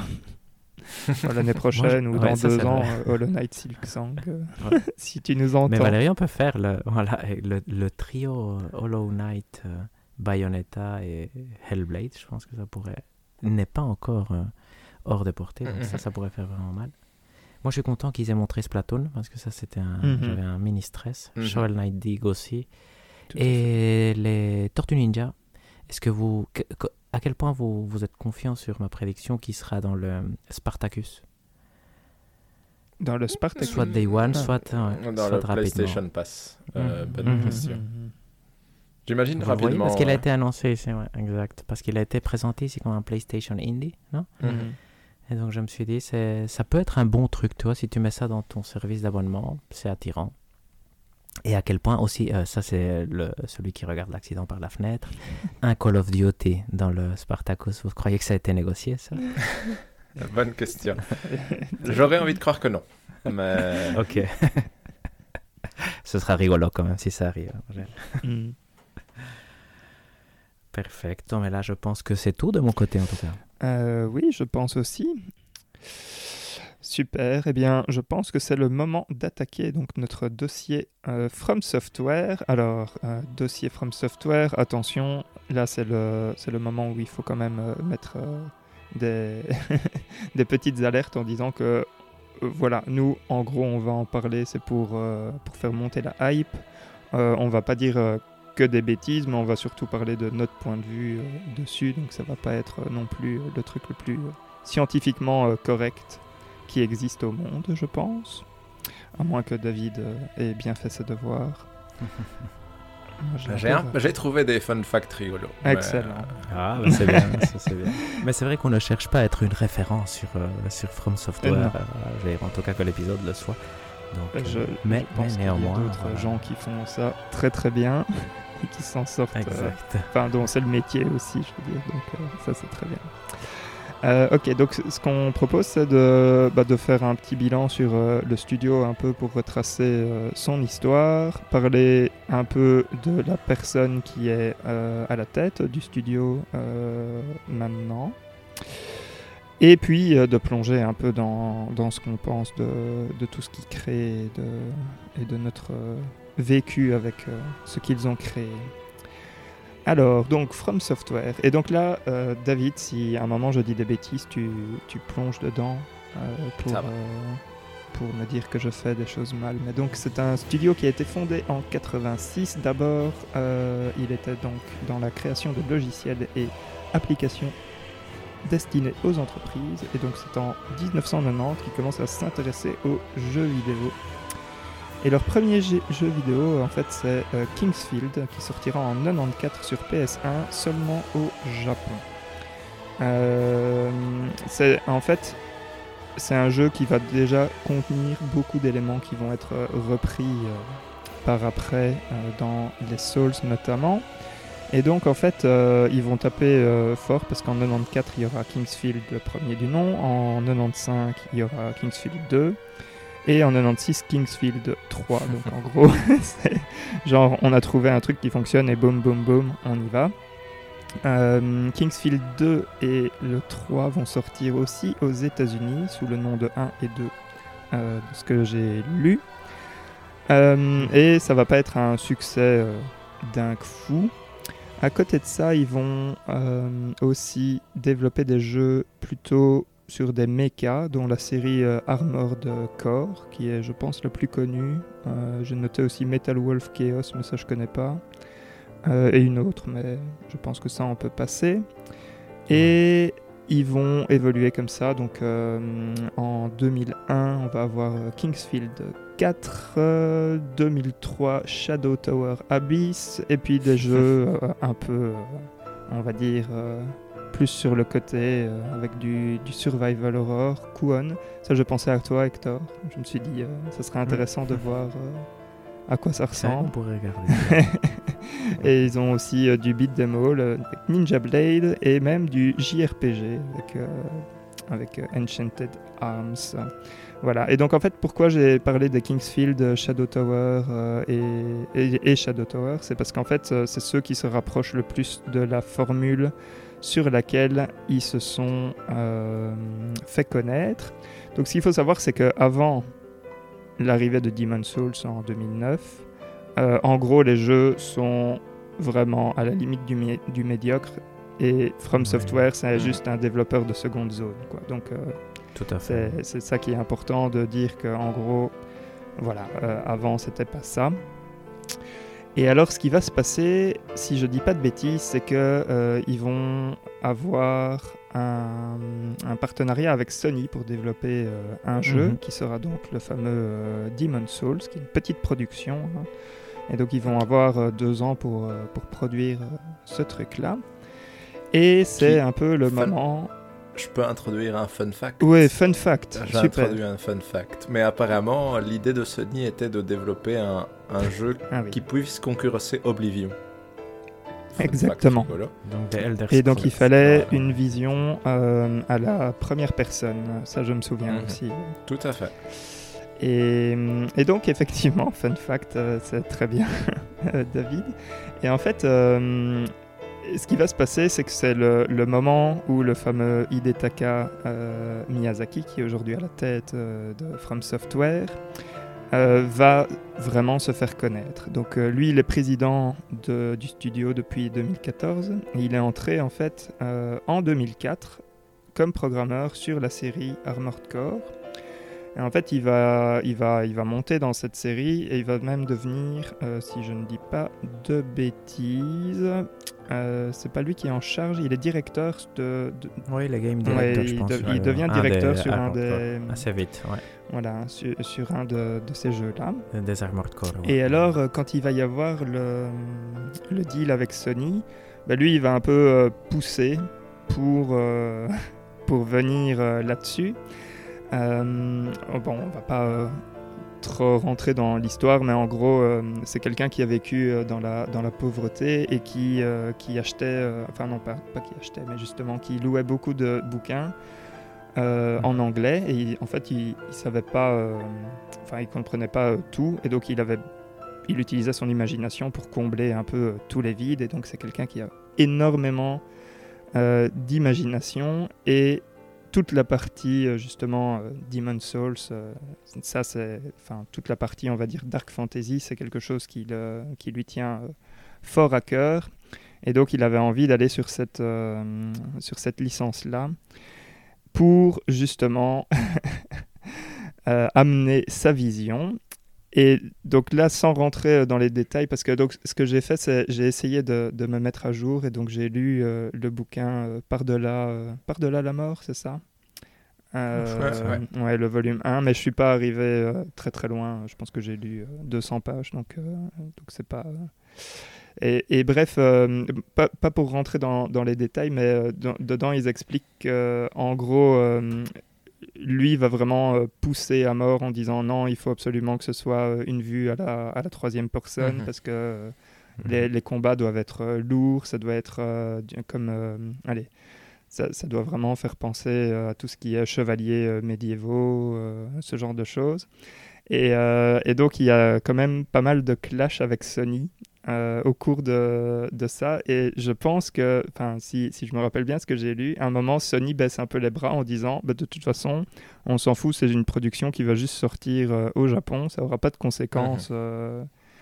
comme ça et donc finalement Sony la- laisse un peu la balle en disant bah, faites ce que vous voulez tellement vous êtes chiant quoi et donc voilà c'est pour représenter un peu le personnage qui effectivement a une vision et qui je pense pourrait être encore considéré donc comme euh, un de ces allez une de ces personnes qui ont vraiment une vision d'auteur et qui vont se battre pour euh, bah, pour euh, pour donner euh, ce que eux ont envie de, de donner et ne vont pas plier. Ouais, Un autre fun fact, vas-y, David. Mais en gros, apparemment, Hidetaka Miyazaki n'avait pas le droit d'avoir des jeux vidéo chez lui quand Oui. il était petit. Correct. Et euh, il ne pouvait jouer, euh, comme tu dis, il lisait beaucoup et il ne pouvait euh, jouer qu'à des jeux de société. Mhm. Et du coup, apparemment, il était très fan de jeux de, des, des, des jeux de rôle de société dans Sorcery, apparemment. Et du coup, euh, Les jeux dont c'est de là que tu lui es est- le héros, c'est ça? ouais, exact. Et c'est de là que lui est venu un peu cet amour pour le fait de laisser le joueur imaginer, euh, laisser l'imagination du joueur remplir, entre guillemets, une partie de, Mhm. de ce qui se passe dans l'aventure. Ouais, tout à fait. Et en fait, euh, enfin, donc, euh, fun fact aussi, du coup, je rebondis sur ton fun fact par un autre fun fact, comme ça, euh, la discussion part n'importe où. Apparemment, pour tout ce qui est, allez, processus créatif de, des illustrateurs, etc., euh, lui euh, ne les commande pas, enfin, il vient pas avec une vision particulière, mais il dit juste, par exemple, euh, allez, ce, ce- allez, cet endroit doit faire penser à la dépression, voilà. Et, et- et donc, en gros, il ne donne que des, que des mots, euh, des ressentis que doivent donner l'endroit. Et donc, comme ça, ils ont carte blanche. Et bon, apparemment, il est assez critique aussi sur ce qu'on lui rend, mais il, il essaye vraiment de laisser le meilleur sortir de, de, ces, de ces illustrateurs et de, et, et de ces gens. Et apparemment, c'est pas facile euh, toujours de travailler avec lui parce que, parce que la plupart des gens ne comprennent pas ce qu'il ce qu'il veut quand il dit euh, ce genre de choses. Et donc voilà, ça c'est euh, pour, le, pour le point. Mais donc, donc voilà, I- Hidetaka Miyazaki, effectivement, qui n'avait pas le droit de jouer aux jeux vidéo. Et en fait, c'est euh, rien à voir. Mais donc lui, il travaillait comme gestionnaire de compte chez Oracle, une petite société euh, qu'on peut connaître si on est un peu dans le dans comment dire dans l'informatique. Et en fait, c'est un ami qui lui a présenté le jeu Ico. Ça, c'est quand même euh, assez rigolo. Et lui, il est tombé amoureux du médium comme ça, et donc c'est comme ça qu'il a cherché à œuvrer dans les jeux vidéo. Alors, je ne vais pas rentrer dans, euh, justement euh, ses créations, Demon's Souls, Dark Souls, etc., parce que je pense que c'est le bon moment euh, pour qu'on parle un peu de notre vécu et de ce qu'on pense être la formule Souls, en fait, finalement. Non? Hector, est-ce que tu as envie de...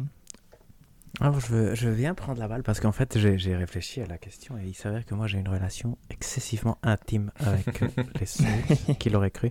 Parce que maintenant, moi, je dirais que j'ai, je les aime, mais c'est pas des jeux pour moi. Tu vois, ils sont un peu trop difficiles et tout ça. Mais, mais voilà, je vais vous quand même raconter mon histoire parce que notre histoire à David et à moi, en tout cas, commence ensemble parce qu'on était des fanboys de Sony, mais euh, vraiment fous. Donc, euh, ça doit être 2008, je pense, Tokyo Game Show 2008 Tout à fait. On voit un trailer d'un jeu un peu moche mais qui semblait intéressant, qui s'appelle Demon's Souls.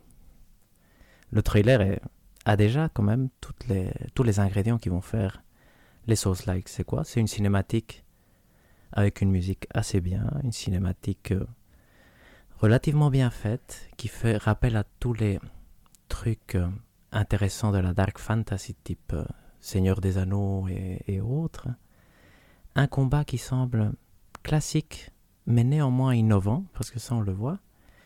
Et après, bon voilà, il y a- il y, a ce jeu qui reste dans notre tête. Je pense qu'il y avait une autre exclusivité que, dont je ne me souviens plus, mais qui avait été aussi annoncée à ce Tokyo Game Show, parce que Sony avait besoin d'exclusivité à tout prix. Il n'en avait Mhm. pas à ce moment-là, Xbox prenait tout. Et après, il y a eu les, les previews, et il s'avérait que le jeu était nul. D'ailleurs, moi je me souviens d'une vidéo Ouais. de jeuxvideo.com où il se moque du jeu, mais de façon... euh, c'est quoi cette merde Tu vois, je veux dire, tu roules et tu... je veux dire, parce que c'est vrai que le jeu est difficile à comprendre. Et tout à coup, et ça après j'ai écouté d'autres podcasts, dont le fin du game, dont Valérie nous avait recommandé. Et c'est marrant parce qu'on a vécu ce moment-là avec David. On voit Game Trailers et ils disent 8.9, ce qui est un score incroyable pour un jeu si- qui semblait si nul. Et donc ça rentre dans notre radar. On le commande aux États-Unis. hein, David, je sais pas si Mhm, tu te Tout à souviens. fait. Ouais.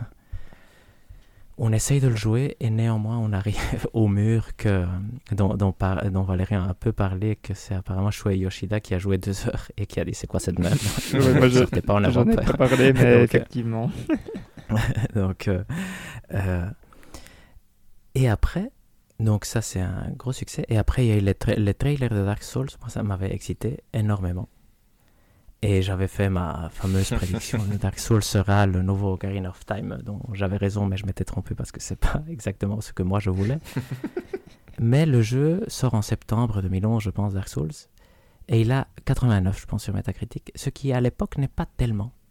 Et donc avec David, je pense qu'on l'a laissé de côté. D'ailleurs, ça c'est peut-être le gros défaut qu'on a fait comme joueur, c'est ne pas l'acheter pour ce Noël-là. À ce moment-là, on, on choisissait des jeux pour acheter à Noël.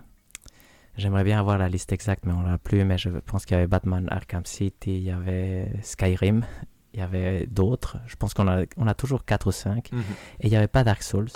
Et donc Dark Souls, d'une certaine façon, on le laisse de côté. Et là passe un peu notre, euh, notre opportunité de, de- de devenir fan de Dark Souls. Je reviens à Dark Souls en écoutant des podcasts de Game Informer, où là encore, ils relancent une couche, où ils font des, des podcasts dédiés seulement à ça. Et d'ailleurs, on va devenir super fan avec David, je pense, de Dan Tak, qui est celui Mhm. qui suit Mhm. les Souls-like euh, chez Game Informer et qui le fait très très bien. d'ailleurs, et qui est vraiment très très chouette à suivre et qui est très intelligent. Mais donc moi j'ai toujours, il y a eu toujours ce côté-là de j'aime bien les Souls, mais j'arrive pas à rentrer. Donc Dark Souls, je tente à peine. Je pense que j'ai joué 10 minutes. Et je reçois Dark Souls 2 comme cadeau d'anniversaire. Donc ce qui montre à quel point mon lien avec Dark Souls est intime. Je le joue avec Valérian. Donc euh, je le finis. J'accroche très fort par moments, mais par d'autres moments, je, je suis un peu frustré ou je le trouve trop dur ou je trouve que j'ai vraiment besoin de trop d'aide. Pour après laisser plus ou moins tomber. Il y a Bloodborne qui sort, je n'y joue pas. Il y a Dark Souls 3 qui sort. Je re-regarde les vidéos de Game Informer qui présentent Dark Souls 3. Je lance Bloodborne que je finis plus ou moins tout seul. Je suis bien avancé dans Dark Souls 3. Je pense que je fais 40 et 5, ou 50% du jeu et après j'arrête par des. Pas parce que j'aimais pas, mais vraiment parce que je suis passé à autre chose ou j'ai eu des trucs dans, dans, ma vie qui ont empêché de, de suivre. Parce que ça, c'est vrai, c'est des jeux qui. Après, je reviendrai là-dessus, mais c'est des jeux qui demandent beaucoup d'investissement. Et après, j'ai quand même fait Dark Souls 1 sur Switch, que j'ai trouvé excellent. Je, venais d'avoir un enfant, donc c'était peut-être pas la période la plus, euh, la plus idéale pour euh, faire ce genre de jeu, mais j'ai quand même beaucoup apprécié. Et donc finalement, j'ai j'ai quand même joué beaucoup de jeux, presque, presque tous. Je, je viens de lancer Sekiro euh, ah, ici l'autre jour pour dire que j'ai joué à tous, et donc j'ai beaucoup aimé. C'est des jeux que j'aime beaucoup mais qui se caractérisent pourquoi, et ça je vous laisserai parler vous parce que vous êtes plus intelligent et vous, savez mieux jouer que moi, mais ils sont exigeants. Je vais pas dire difficile parce que le terme difficile est toujours un peu. Euh, c'est pas un jeu qui va vous demander énormément de réflexes. Enfin, je veux dire ça, ce qui pourrait être la définition un peu difficile. plus. Sekiro probablement plus, effectivement. Mais les autres non. Mais les autres ne demandent pas tellement de réflexes, mais ils demandent de bien connaître le monde. Mhm ils vont vous tuer très rapidement. Mhm. Donc ça c'est ça c'est un fait non négligeable. Et ils sont assez difficiles d'accès. On ne comprend pas très bien ce que le jeu veut de nous au tout début. Et donc il y a, pour moi il y a deux, deux types de joueurs. Un, celui qui aime bien ce défi entre guillemets de je dois découvrir ce que c'est. Et l'autre où moi je rentre plus, je veux que tu me racontes une histoire. Et là le jeu ne me raconte aucune histoire. Toi, et donc c'est ça a toujours été mon frein par mhm. rapport aux Souls que je trouve d'excellents jeux. Hein. Je veux dire, ça, c'est, je remets pas ici ça en question. Mais donc voilà, ça c'est, ça c'est mon avis sur la question et je vais vous laisser donc, partager vos, vos expériences à, vous maintenant. Vas-y, David. Allez, mais du coup, euh, moi avec Demon Soul, c'est un peu comme toi, Hector, sauf que j'ai l'impression que moi j'y avais plus joué que toi à l'époque. Mhm. Et du coup. Euh, Certainement. C'était. C'était en même temps chouette et en même temps très. Euh, j'étais, je trouvais ça confus dans la structure. Et je pense que Demon Souls est plus confus dans sa structure que les autres, du coup ça a du sens. Mais cette division des mondes en niveau, ne pas savoir à quel monde je devais aller, hmm. mourir. Tu vois, j'avais l'impression que c'était c'est une structure moins naturelle que ce qu'ils ont réussi à faire après pour hmm. pouvoir euh, explorer le jeu. Et du coup, j'avais arrêté un moment parce que je, je, je comprends pas très bien où est-ce que je dois aller. Toutes les parties sont difficiles. J'ai pas l'impression qu'il y en a une où, qui me guide plus ou moins en me disant ça c'est le chemin naturel. Donc j'avais arrêté. Et Dark Souls Connector, on, on, avait vu, je trouvais ça, ça, ça donnait envie, mais on l'avait pas acheté ce Noël-là. Et moi, je l'avais fait par après, étrangement, en jouant sur PC mais euh, je m'étais dit, je vais le jouer, mais je vais m'accepter tout à fait de prendre un guide mhm. et de m'aider avec. Et ah, en même temps, c'était une bonne et pas une bonne idée dans le sens où j'ai fini le jeu, mais ça m'a enlevé une partie de la découverte. Donc je mhm. l'ai fini, j'étais là, c'est chouette. Les boss sont chouettes, j'aime bien me... Mais j'avais pas tellement accroché à cette sensation de découverte. Donc je n'étais pas encore, on va dire, euh, convaincu par euh, la proposition et par euh, ce que ça a apporté. Ensuite, il y a Dark Souls 2. Dark Souls 2 que j'ai joué aussi jusqu'à genre. J'ai envie de dire jusqu'à la moitié, à peu de choses près, peut-être un peu plus, mais j'ai arrêté parce que j'étais là. Je trouve ça chouette, mais euh, ça demande beaucoup de, de concentration et beaucoup de. Je vais dire. d'involvement du joueur. Mhm. Et à un moment, j'en avais un peu marre. Et moi, c'est vraiment Bloodborne qui m'a fait passer dans la partie des convaincus, on va dire ça, où je trouve que Bloodborne arrivait à... J'ai compris, enfin, cette euh, sensation de découverte et de stress que je pense tous les jeux voulaient me faire ressentir, mais qu'aucun de, des précédents n'avait vraiment réussi à me faire ressentir. Mhm.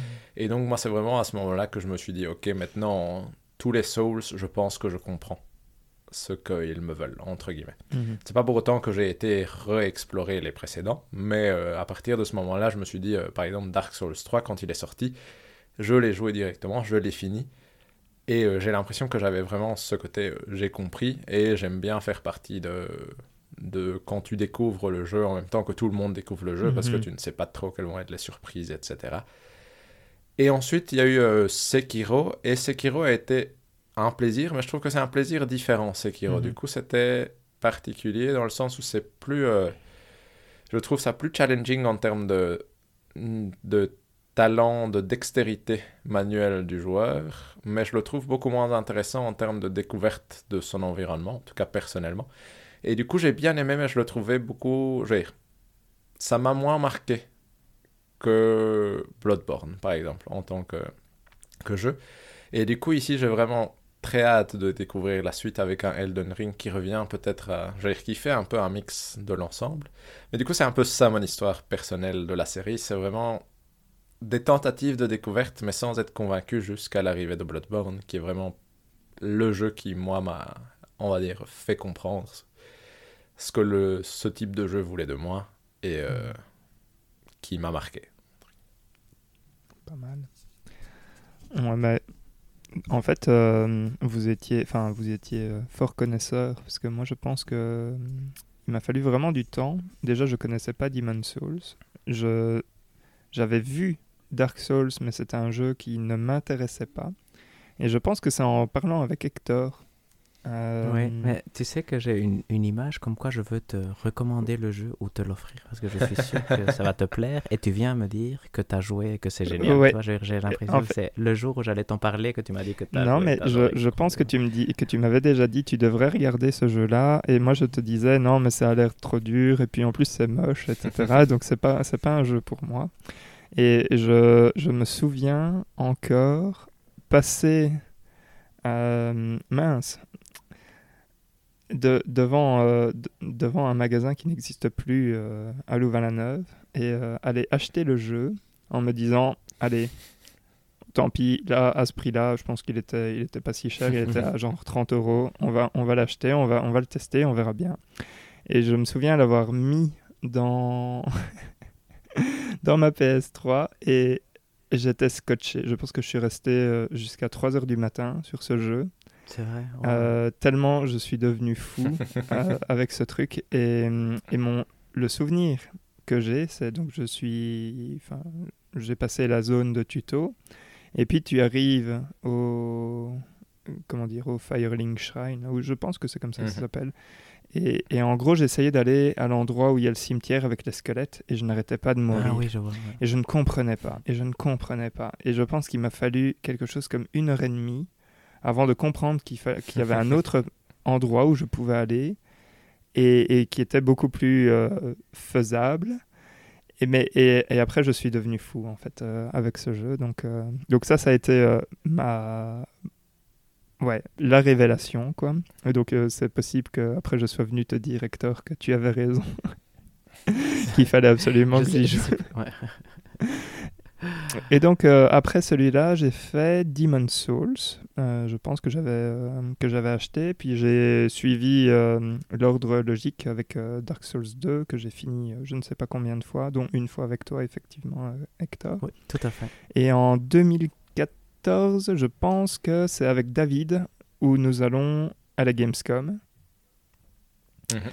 Et où il y a la démo de Bloodborne. Et, et là, je pense que j'étais devenu fou aussi euh, en jouant à ça. Euh, pas assez longue, hein, cette démo-là, d'ailleurs. euh. Enfin, voilà. C'était, une chouette Gamescom d'ailleurs, parce qu'il y avait The Witcher 3 et Bloodborne. Oui, on avait été voir The Witcher 3. Mais The Witcher 3, on pouvait pas y jouer. Alors que Non, Bloodborne, on on, y pas y jouait. jouer, quoi. exact, tout à fait. Euh, ouais, ouais, il y avait ça. Il y avait Ori aussi, je me souviens, parce que ma femme euh, était dans Mhm, son coin et il y avait personne qui, qui jouait à Ori. Elle y jouait toute la journée. C'était assez rigolo. Enfin, bon, bref. Euh, et donc, ouais, euh, Dark Souls 3, euh, très très bien. Et, et Sekiro, qui va un peu plus sur effectivement des jeux de rythme qui sont qui en fait sont aussi mon type de jeu. parce que ça, je l'ai pas dit, mais j'ai téléchargé Taikono Tatsujin sur, sur et je joue à ça comme un fou. Enfin, c'est seulement depuis hier, hein, mais mais voilà. Ah, mais c'est génial ça. Et, et donc voilà, euh, ouais, c'est ça. Donc moi, je suis tombé dedans euh, euh, un peu plus tard. Et je ne savais pas que c'était c'était mon style de jeu, mais c'est effectivement mon style de jeu. Et comme le dit si bien David, c'est cette sensation de... Enfin voilà, de, de devoir découvrir... Enfin, c'est cette... Ouais, c'est la découverte du monde, de ses dangers, euh, qui, qui est juste un, un plaisir pour moi. Et, et, et je comprends ce que tu dis, Hector, que c'est pas un jeu qui, qui te prend par la main, parce qu'il n'y a pas, il y a pas ce- cette histoire qui va te mener ou que- quelque chose comme ça. En fait, l'histoire est extrêmement euh, euh, mise en retrait. Cryptique Ouais, et est caché, voilà. c'est ce que j'avais euh, écrit, mais c'est fort mis en retrait en fait, parce que c'est, Mhm. C'est en gros, c'est à toi de découvrir l'histoire en, en Et elle explorant. n'est pas indispensable pour le jeu non plus, donc c'est effectivement ce côté-là. Non, de- tout à fait. C'est un bonus si tu cherches, voilà. Mhm. C'est ça, c'est ça. Ouais. Et... C'est rigolo parce Oui, que Pardon, vas-y David. Une, une analogie euh, pour moi que je me suis faite sur les Souls en réfléchissant ici, c'est que leur histoire, c'est un peu comme quand tu vas dans une ville marquée par des C'est événements, ça. mais que tu vois par exemple des traces de balles dans les murs de certaines villes ou quoi, parce qu'il y a eu euh, tel événement Mhm. important à telle époque et que ça reste marqué là. Mais en soi, quand tu passes à côté, dans ta vie de tous les jours, ça va peut-être, euh, tu vois, tu vas être là, bah, il y a des trous Tu dans les ne pas les murs. voir. Je m'en fous. Et il y a peut-être une histoire intéressante derrière, mais ce n'est pas ton histoire sur le moment. Et les Souls fonctionnent très fort comme ça, je trouve. C'est si tu vas chercher derrière, il y a une histoire intéressante de pourquoi le monde est dans cet état-là, Mhm. mais l'impact qu'elle a sur ce que toi tu passes et sur ce que toi tu perçois est très très faible. Et donc, comme disait Hector, moi c'est, je veux dire, les je les traverse. Et honnêtement, l'histoire, je suis là, bah, en gros, j'ai dû tuer les quatre méchants pour essayer de choper cette flamme, et ça s'arrête là. Donc ça se résume à deux lignes, à peu de choses près. Et donc c'est ça qui est rigolo comme façon de raconter l'histoire. Et euh, moi, j'avoue que ça m'a, j'ai jamais poussé le- l'effort à essayer de comprendre ce qui se passait derrière. Donc moi, l'histoire m'a toujours paru relativement superflue, mais euh, il y a quand même des gens que ça passionne.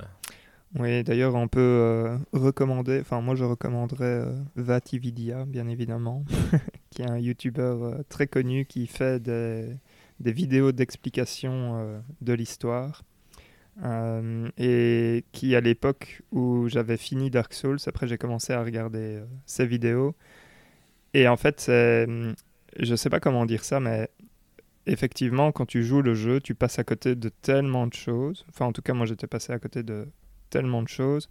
En voyant ces vidéos, après, je me suis dit, mais en fait, c'est le, le processus. Enfin, se dire que tout ça, c'était caché alors que c'est si intéressant. Enfin, voilà. Et donc, je, je me dis, c'est quand même dingue d'avoir euh, cette idée de, de se dire, euh, allez, l'histoire, euh, même si on a fait tout un cheminement pour expliquer. allez, par exemple, le, le, le, le loup. c'est comment C'est Sif, je pense si je ne dis pas de bêtises, dans Dark Souls. Mhm. Oui. Enfin bref, il y a toute une histoire avec lui et Artorias. Et en fait, tu peux passer complètement à côté, ce qui était le cas que- quand j'ai joué la première fois. Et puis la deuxième fois, après avoir vu toutes ces vidéos, tu n'as plus le même rapport quand tu vas sur le combat, en fait. Euh, c'est assez, euh, c'est assez marrant, en fait. C'est très, très Je peux particulier. lancer un débat semi Oui, vas-y. Est-ce que vous trouvez que c'est une bonne chose ou est-ce que vous trouvez que c'est une mauvaise chose, cette façon de raconter une histoire? Mais euh, ça, c'est une excellente question, euh, David.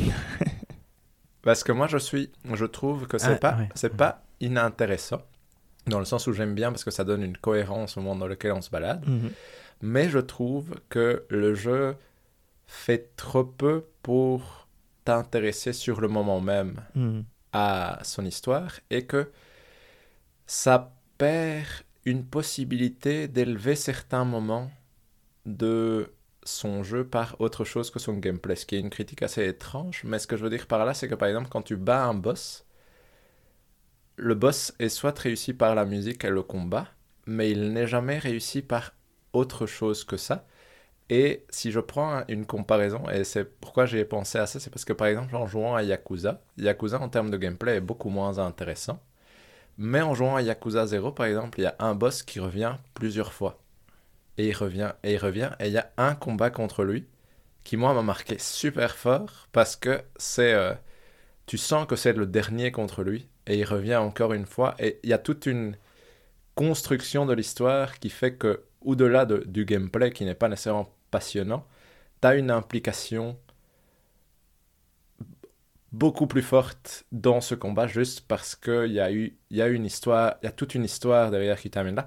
Et je trouve que les Souls ne te donnent jamais assez d'indications, sauf si tu vas chercher après Mhm. comme Valérian a fait et que tu les joues après. Mais sur le moment même, ils te donnent jamais assez de choses pour que tu puisses avoir cette implication en plus d'être là. Ouf, ce moment est important. Mhm. Non pas parce que je dois passer ce boss pour aller à la suite, mais parce que ce que je suis en train de faire est important, entre guillemets. Et c'est ça que je trouve dommage dans la façon dont les Souls ont de raconter l'histoire, c'est que je trouve que ça, vu le côté épique que peuvent déjà avoir certains combats avec la musique et avec le combat, je me dis En plus, avec le. qu'il y aurait peut-être moyen, par petits moments, de me donner quelque chose où je suis là, ouh là là, ce moment est fou, entre guillemets, même si je vais mourir dans 5 secondes parce que c'est la première fois que je vois le boss, Mhm. mais de me donner un petit peu ce côté euh, implication de moi-même où tu as, ce, cette- en- entre guillemets, un Souls ne m'a jamais donné envie de pleurer, entre guillemets, Mhm. parce que ça ne déclenche pas ce type d'émotion. Tu vois, ça déclenche l'émotion de ouf, j'ai réussi, ou c'est une répétition de ouf, je ne suis plus perdu, ouf, j'ai déclenché ce raccourci. Donc c'est des achievements, c'est des, des accomplissements personnels, Exact. mais c'est pas une implication émotionnelle. Et je trouve que c'est, même si je ne sais pas comment le jeu pourrait le faire, je trouve que ça n'arrive jamais à, à m'impliquer émotionnellement. en tout cas. Mhm. Non, je comprends. C'est c'est pas une question facile parce qu'effectivement, quand tu, quand tu es, euh, on va dire, euh, quand tu as l'exposition de, l'histoire, effectivement, ton rapport avec, euh, euh, certains boss change drastiquement, en fait. Et en même temps, tu as envie de dire, c'est quand même, couillu de, laisser le monde comme ça en disant, bah, de toute façon, dans, la vraie vie, enfin, entre guillemets, personne serait là en mode Ah, mais attends, tu vas aller voir un tel, et euh, voici toute son histoire. Enfin, bon, bref. Donc, je sais pas, Mhm. je suis un peu en, en mode. En fait, c'est presque un peu trop réaliste, presque, par moment. Dans, dans le sens où, euh, où, voilà, tu dois un peu. euh, tu, tu dois faire l'effort d'aller. d'aller t'y intéresser en fait et bon Mhm. Certains, certains vont le faire et certains ne vont pas le faire. Moi, je sais que je ne l'avais pas fait, que maintenant, j'essaye de le faire. Quoi. Donc, Mhm. Et toi, Hector, t'en penses quoi, par exemple? Ouais, mais je suis donc je suis en fait d'accord avec les deux. Donc je trouve effectivement, pour moi c'est effectivement un, un petit point, point faible, et, mais je suis d'accord avec Valérian que c'est c'est en fait c'est une très bonne idée. Mhm. Par contre, je me demande, et c'est intéressant de voir l'évolution des jeux, et c'est pour ça que c'est intéressant de voir Elden Mm. Ring, je pense que c'est quelque chose qu'ils veulent corriger. Parce que Valérian ne va pas être contre. Moi, je, moi j'essaye de m'intéresser à l'histoire. C'est très difficile, même si tu essayes. oui, c'est sûr. Il faut vraiment, vraiment. je veux dire, C'est pas euh, du style euh, sois attentif ou ne regarde pas ton smartphone. c'est euh, tu dois aller là sous l'arbre. euh, que, c'est des trucs qui parfois sont vraiment trop cryptiques. Et je pense, par exemple, c'est pas tout à fait une bonne analogie, mais Zelda Breath of the Wild te donne peu d'indications, mais te donne son histoire et même ses, ses moments contextuels sont beaucoup mieux amenés, je trouve. Mm. Et donc je me demande si Elden Ring ne va pas essayer d'aller chercher ch- chez Breath of the Wild ce côté aussi où tu découvres tout par toi-même, qui est l'intérêt, et c'est fascinant, et ça c'est bien, mais après tu dois être capable de le découvrir. Tu vois, je veux dire, euh, c'est rigolo de faire un jeu où tu dois deviner le code, mais si le code a 256 Ouais. caractères, c'est pas drôle. c'est un peu, c'est un peu, on- je pense qu'on est dans le truc où il faut encore trouver le bon Ouais, équilibre. ouais. Euh, Je pense que euh, aujourd'hui, en fait, euh, c'est aussi cet esprit, euh, allez, la communauté va, enfin, il y a aussi ce côté euh, faire plaisir à sa communauté qui est, même Ça, si moins niche qu'a- qu'avant, enfin, quand même beaucoup moins niche qu'avant en fait. Mais euh, c'est fait- Ouais, maintenant, c'est un jeu Ouais, mainstream. hein, je veux c'est dire, ça. c'est le jeu le plus attendu de mais, mais donc, ouais, euh, donc c'est vraiment faire plaisir aux gens qui, qui étaient là depuis le début et qui, et qui aiment faire ça, qui trouvent du sens à faire ça aussi. Donc Et- je pense qu'il y a, et- il y a ce côté, euh, enfin bon. Tout à fait. Oui, je non, suis- tout à fait. Ouais, là, je suis tout à fait d'accord avec toi, Valérien, parce que ça, c'est vrai que c'est quelque chose. Et je suis, euh, je voulais juste dire, je suis, j'aime beaucoup que ça existe comme proposition. Ouais. C'est juste que je pense que. Mais c'est vrai qu'il y a un plaisir à jouer à un Souls quand il sort, Oui, tout à fait.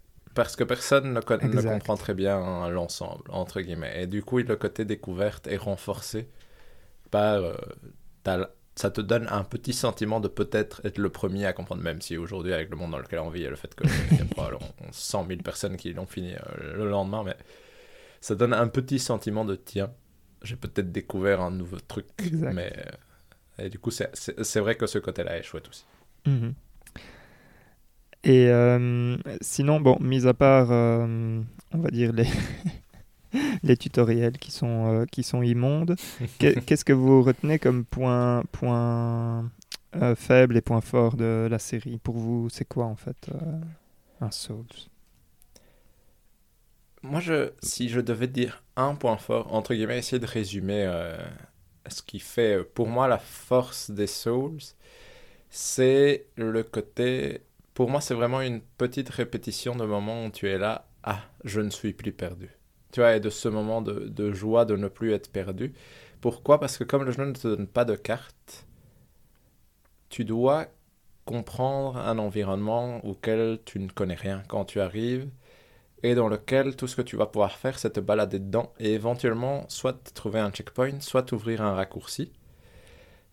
Et après avoir joué à plusieurs Souls, même si le combat est important, je trouve que ce qui fait sa force et ce qui faisait sa différence principale avec les jeux à l'époque, c'était pas tant qu'il était exigeant niveau combat, mais je trouve que c'est le fait de t'enlever la map et de te dire vas-y, fais-toi confiance dans cet environnement. Et si tu n'as pas envie de combattre, tu ne dois pas combattre, mais alors tu dois bien connaître ton environnement, Hmm. entre guillemets. Et du coup, je trouve que au final, les seuls combats obligatoires des Souls sont ceux avec des boss qui, eux, sont, ex- sont exigeants. Et donc, euh, ça, c'est des combats difficiles, etc. Mais le reste du jeu, si tu n'as jamais envie de combattre, tu peux, entre guillemets, ne jamais combattre. Mhm. Mais alors, tu dois accepter de foncer dans l'inconnu et d'être perdu pour éventuellement te retrouver à un moment. Et c'est ce sentiment-là, pour moi, qui définit, entre guillemets, ce que fait un Souls au-delà des combats. Et c'est peut-être pour ça que Sekiro, moi, m'a marqué, dans le sens où Sekiro est quand même beaucoup plus tourné vers son combat et, euh, et moins vers ce côté euh, perdu. Mais du coup, pour moi, c'est les Soulsborne, comme on appelle ça, en tout cas les Dark Souls et euh, Bloodborne. C'est vraiment cet étrange sentiment d'être continu- continuellement perdu, sauf par petits moments où tu as ce petit soulagement en mode ouf. Là, ça va. Mhm. Pendant deux secondes, ça va aller. On va refoncer dans l'inconnu, entre guillemets. Ouais, moi, je te rejoins euh, à 100% là-dessus, David. Et je trouve, en fait, ce qui est, enfin, pour rajouter euh, donc dans la même chose avec euh, ça, je dirais, c'est aussi l'univers qui est extrêmement cohérent avec le principe du si je suis à un point A et que je vois B, alors quand je suis à B, je dois pouvoir voir A, et donc je vois tout le chemin que j'ai parcouru pour arriver là. Et, et donc ça, c'est un truc qui n'était pas euh, dans Demon Souls, mais qui arrivait euh, euh, tout de suite avec Dark Souls quand ils ont rendu euh, le jeu plus ouvert, comme, euh, comme tu disais.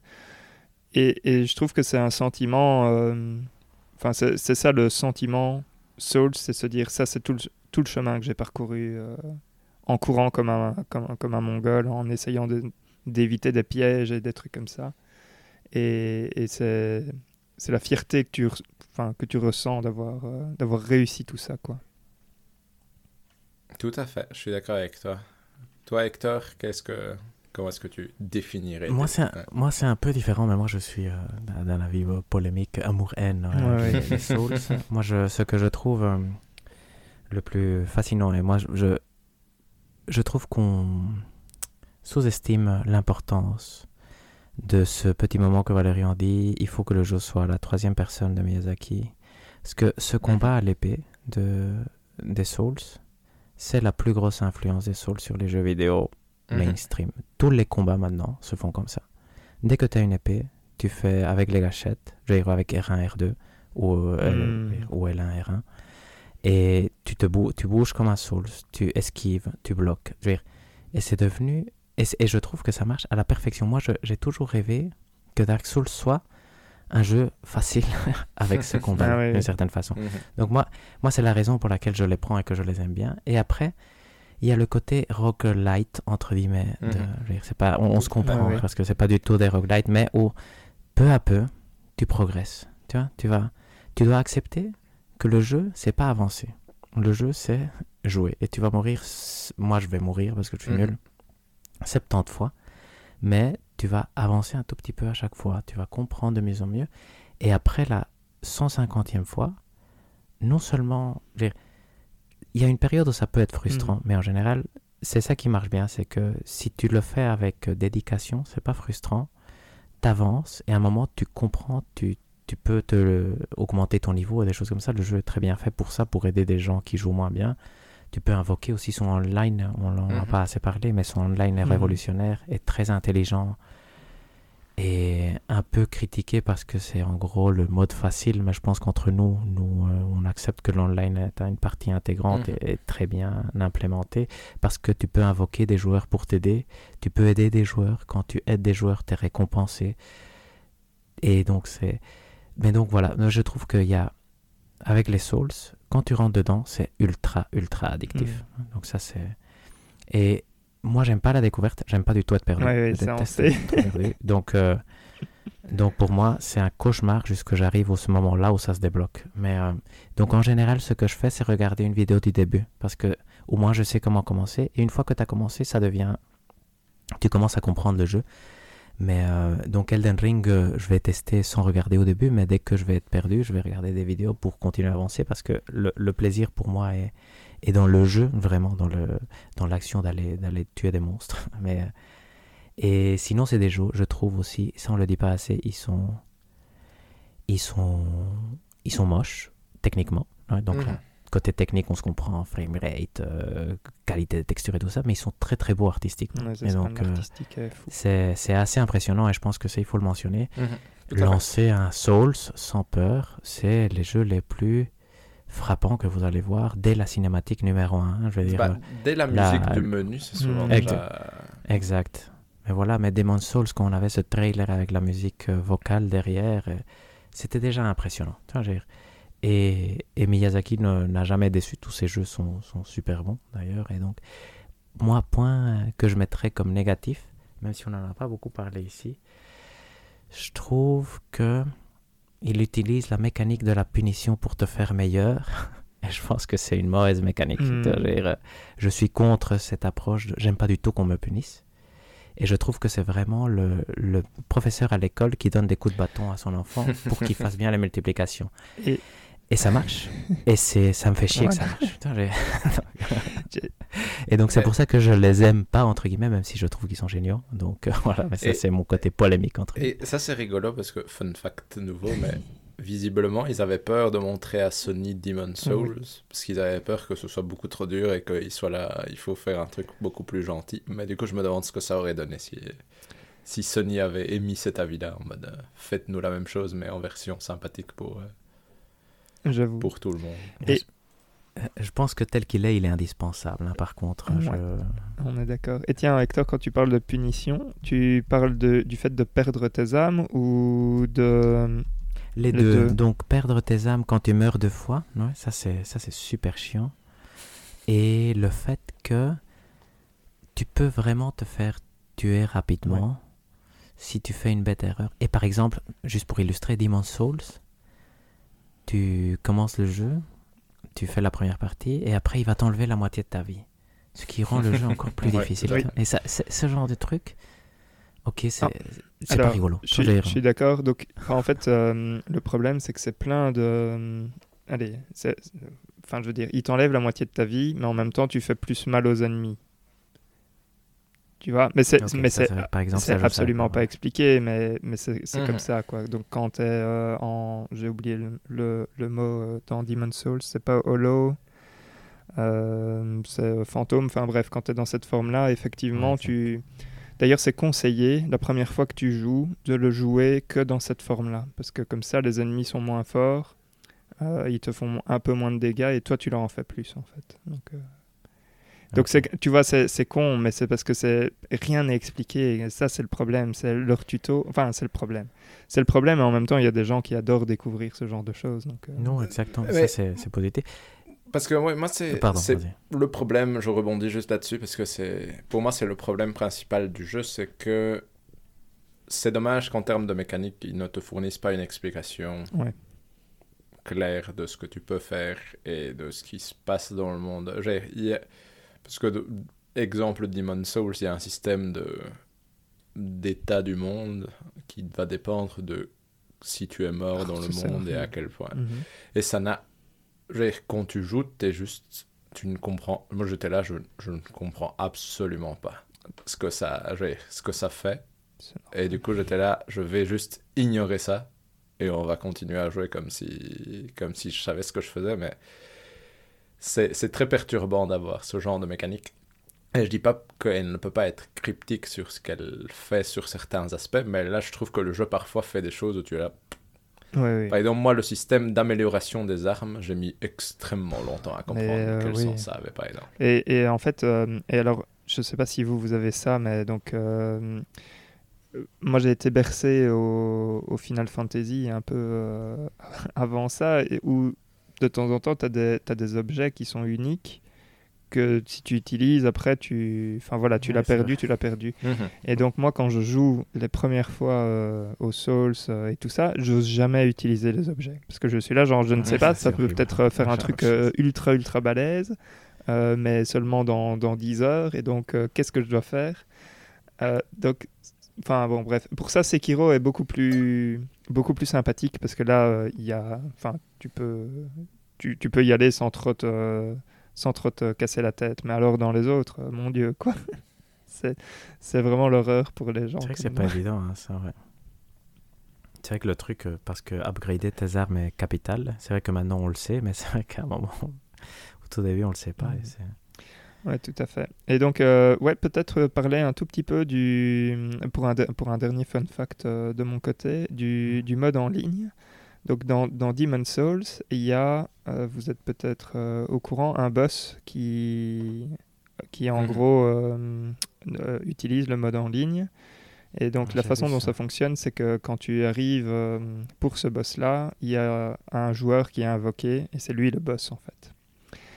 Et, et si je ne dis pas de bêtises, je pense que, en gros, ils ont caché, enfin, euh, Miyazaki euh, a caché cette, euh, cette chose-là le plus longtemps possible, pour- parce qu'il savait que sinon ça ne passerait pas en fait.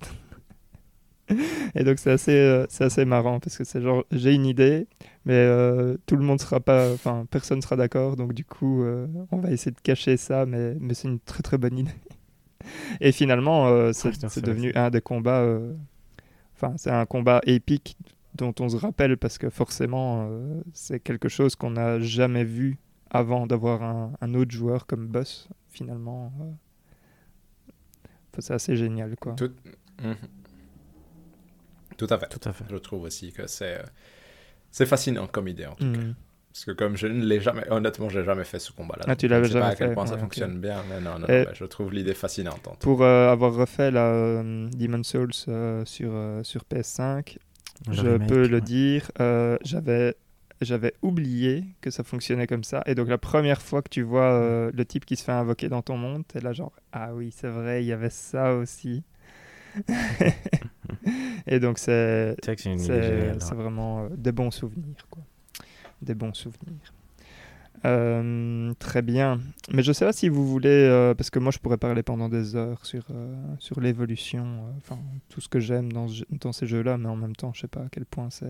Mais vas-y, Non, vas-y. non, non, euh, je sais pas à quel point euh, c'est c'est si intéressant que ça. euh. La, la hype est déjà là euh, pour, euh, pour Elden Ring. Moi je suis... Comme tu veux. Mais, mais ce qui est intéressant pour. Parler euh, de, de la série en général, Mm. c'est que ce qui est intéressant avec ces jeux-là, c'est que tu vois une évolution quand Ouais, même net. importante, Mhm. entre guillemets, même si c'est sur des détails, je veux dire des détails, mais à l'œil que c'est le même extérieur. jeu qui ne- voilà, de- exact. Voilà, exact. mais qui s'améliore. Parce que Demon Souls a une structure totalement différente de Dark Souls Mhm. et l'évolution de l'un à l'autre fait euh, passer ça de euh, un très bon jeu à un jeu important dans l'histoire du jeu vidéo, on va Mhm. dire. Oui. Tout à fait. Et euh, Dark Souls 2, c'est l'enfant mal aimé parce que c'est pas Miyazaki qui C'est l'a pas Miyazaki qui l'a fait. et tu vois les manquements du coup dans la C'est structure de l'ensemble, c'est assez particulier.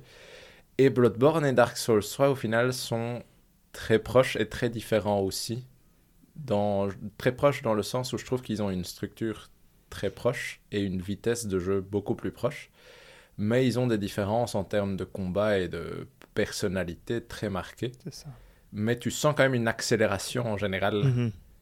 de la vitesse du jeu qui est euh, désirée et Sekiro va pousser Ça, ça, encore plus loin entre guillemets avec euh, avec comme disait Valérian une sorte de transition vers un jeu de rythme presque dans les combats qui euh, du coup augmente la vitesse énormément et ici c'est rigolo de voir les trailers du coup et le gameplay de Elden Ring parce que ça a l'air d'être Ça, c'est quand même quel... un mix Ouais, c'est c'est pas Sekiro, hein. ça ça n'a Non, pas l'air d'être à ce l'air- niveau-là non. non plus quand même. Faut mais ça a l'air de, de prendre certains éléments de Sekiro quand même et ça on a peut l'air sauter, Oui. non On peut faire du stealth. Exact. Ça, c'est les gros trucs. Et ça a l'air de venir ajouter du, comme disait Hector, du Breath of the Wild dans le tas. Et du Mhm. coup, c'est ça qui est particulier, c'est que c'est quand même un studio qui, malgré le fait qu'ils utilisent une formule très proche et qui, à l'œil euh, de quelqu'un qui ne joue pas, pourrait se dire, bah, c'est à peu près le même jeu euh, Mhm. trois fois ou quatre fois ou cinq Mhm. fois, arrive quand même à apporter des modifications suffisantes pour que s'il y avait un Dark Souls 4, je suis pas sûr que les gens seraient là, ah, encore un Dark Souls. Pff, on en a un peu fait le tour, entre guillemets. Et c'est ça qui est fascinant aussi, quand même, avec une série aussi importante, c'est que Elden Ring est vraiment le jeu le plus attendu de l'année par énormément de gens, et c'est normal, parce que c'est un studio qui, euh, qui se met au défi de faire quelque chose de suffisamment différent et suffisamment nouveau pour euh, toujours pouvoir prétendre à être le jeu de l'année avec leur sortie. Mhm. Tout à fait, ça c'est vrai que c'est incroyable parce qu'il est quand même le jeu le plus attendu quand il y a Zelda Breath of the Wild 2, God of War Ragnarok, Horizon Forbidden Forbidden West qui sont quand même des énormes euh, candidats d'accord. aussi. Donc euh, ça montre à quel point maintenant le jeu est devenu euh, mainstream et tout le monde, tout le monde l'attend. C'est vrai que c'est intéressant ici avec Elden Ring de se demander si... Parce que on sait qu'il y a eu des problèmes lors du développement. là, et donc il faisait ça en même temps que Sekiro, si j'ai bien compris, et il était censé sortir en 2020, si je ne me trompe pas. Donc il va sortir ici en 2022. C'est le monde ouvert, c'est toujours un peu un peu difficile. Je me demande si c'est l'évolution qu'il voulait vraiment dès le début ou c'est vraiment un test pour dire ben on peut on essayer aussi ce, ce truc un peu différent. Donc euh, je suis très curieux de voir. Apparemment toutes les previews indiquent qu'on est parti pour un nouveau Breath of the Wild, non si j'ai bien compris. Donc euh, Mhm. Donc je m'attends à un 97 euh, sur Et- Metacritic. Après, il faut savoir que les gens critiquent ces jeux sans savoir. hein. Je veux Oh. dire, euh, parce que c'est From Software, il a au moins 9 sur Ouais, 10, parce que les gens comprennent pas. Donc, Mais, euh, ouais. mais soyons honnêtes, si c'est un nouveau Breath Ça of the Wild, ça fera du bien parce que l'année passée, quand même, c'était pas terrible comme année de jeu vidéo. Oui, nous, tout à fait, mais on en a besoin, on a besoin de... Et je pense que ce sera un très très bon jeu. hein. Ça, je pense aussi. Je suis très curieux de voir. Donc, euh, tu sais, on est, on est impatient à voir comment, comment ils font. En fait, c'est facile d'imaginer un monde ouvert à la Dark Souls parce qu'il est presque ouvert. Oui. donc, euh, ce, le- ce qui est difficile, c'est imaginer la progression. Comment est-ce qu'ils ont ça. euh, euh, calibré euh, la progression? Parce que c'est vrai que la progression, elle, malgré le fait que le monde était connecté, était linéaire, disons. Non? Et donc, tu revenais à ton Mhm. point. Il y avait un Il y avait un chemin de base. Il y avait des euh, chemins, exact, ouais. En- à embranchement, disons, effectivement. ouais. Ouais, oui. À voir, à voir. Mais c'est. Bon, voilà, on est, je pense qu'on est quand même relativement excité par euh, le jeu. Je pense que Valérian aussi. Pourquoi moi euh, seulement? Particulièrement. donc, euh, Mais c'est c'est le Ah, genre de chouette. jeu qui a le niveau suffisant pour te faire te poser la question de je prendrais bien un jour de congé pour pouvoir le Mhm. jouer tranquillement Ouais, sans que fait. personne me dérange aujourd'hui. euh. C'est clair. Ouais, ça, ça va être dur. Parce que c'est quand même des jeux, ça on l'a peut-être pas assez dit, qui demandent aussi un investissement de temps euh, considérable. Ouais, de Et temps de et de concentration. concentration. C'est vraiment ça. pas. Ouais, tu, joues Ouais, pas, voilà, tu exact, joues mais c'est ça que je veux dire, un- c'est- Un Souls comme tu joues, euh, je sais pas moi. euh, Un Assassin's Creed. exactement, bah, Un très Assassin's bien. Creed, ça c'est le bon exemple, voilà, exactement. C'est vrai que ce n'est c'est pas le même rapport hein, que tu as. Il y en a un où tu, tu sues, tu es constamment en alerte, et tu as l'autre où tu es relax et, et voilà, hein, tu prends Voilà, du bon exact, temps. Exact. Exact, ouais, c'est vraiment cette différence-là entre. Même, ouais, tout à fait. Tout, à fait. Donc, euh, c'est- ouais. Moi, c'est- rigolo parce que les Souls, c'est vraiment tellement de. C'est c'est une façon d'apprendre à, à se contrôler aussi dans des situations de stress, dans le sens où on l'a tous eu probablement, mais ce moment où le boss, il lui reste euh, le. Je pourrais lui donner deux coups et il est mort. Et on a tous foncé tête baissée en mode Allez, c'est bon va passer. je l'ai. Et puis tu meurs et, et cette douleur que ça provoque en toi où t'es là, je te hais. Je te hais. Et puis euh, tu reviens dix fois d'affilée et puis à un moment ça passe. Mais c'est c'est très particulier comme, euh, Ouais. comme disait Hector, Ouais, c'est que le système de ouais. combat est très bien calibré pour que t'aies presque toujours l'impression qu'il y a un moyen de réussir. En tout cas, une fois que tu as dépassé la barrière initiale, on va dire, qui peut être euh, parfois trop dur de dépasser tout Mhm. simplement, parce que en effet, les jeux sont cryptiques, euh, ils t'expliquent rien, et comme disait Variant, tu peux passer une heure et demie à essayer d'aller dans le mauvais chemin, et, et personne va rien te dire que, que tu devrais peut-être euh, tenter autre chose. tourner la tête de l'autre côté et prendre l'autre chemin. Ouais, mais- mais bon, c'est- mais si tu arrives à dépasser ça, il y a des moments. Il y a un sentiment d'accomplissement que peu d'autres jeux arrivent à, à vraiment te donner et qui euh, fait quand même la marque de, des très grands jeux. En fait, euh, pour, euh, pour parler de ça, je trouve que dans Dark Souls, quand tu. Enfin, dans les Souls, en plus en général, quand tu finis par mourir, tu as cette frustration contre le jeu, mais tu as aussi cette frustration sur toi. Où tu es là, genre, mais Ouais. oui, il y avait moyen. Enfin, si, si j'avais pris un peu plus le temps, ou. euh, Enfin, si j'avais juste. Enfin, si j'avais été plus patient, ça serait pro- probablement passé et tout. Et donc, tu as ce côté euh, où tu te remets toi-même un peu en cause. Et alors, je vais, je vais parler d'un autre jeu que, que j'ai fait qui, qui, quand même, puise euh, pas mal de- d'influ- Enfin, qui va chercher ses influences un peu là-dedans. C'est Nioh. Et, euh, Mhm. et Nioh, franchement, quand je l'ai fini, je n'en pouvais plus de ce jeu.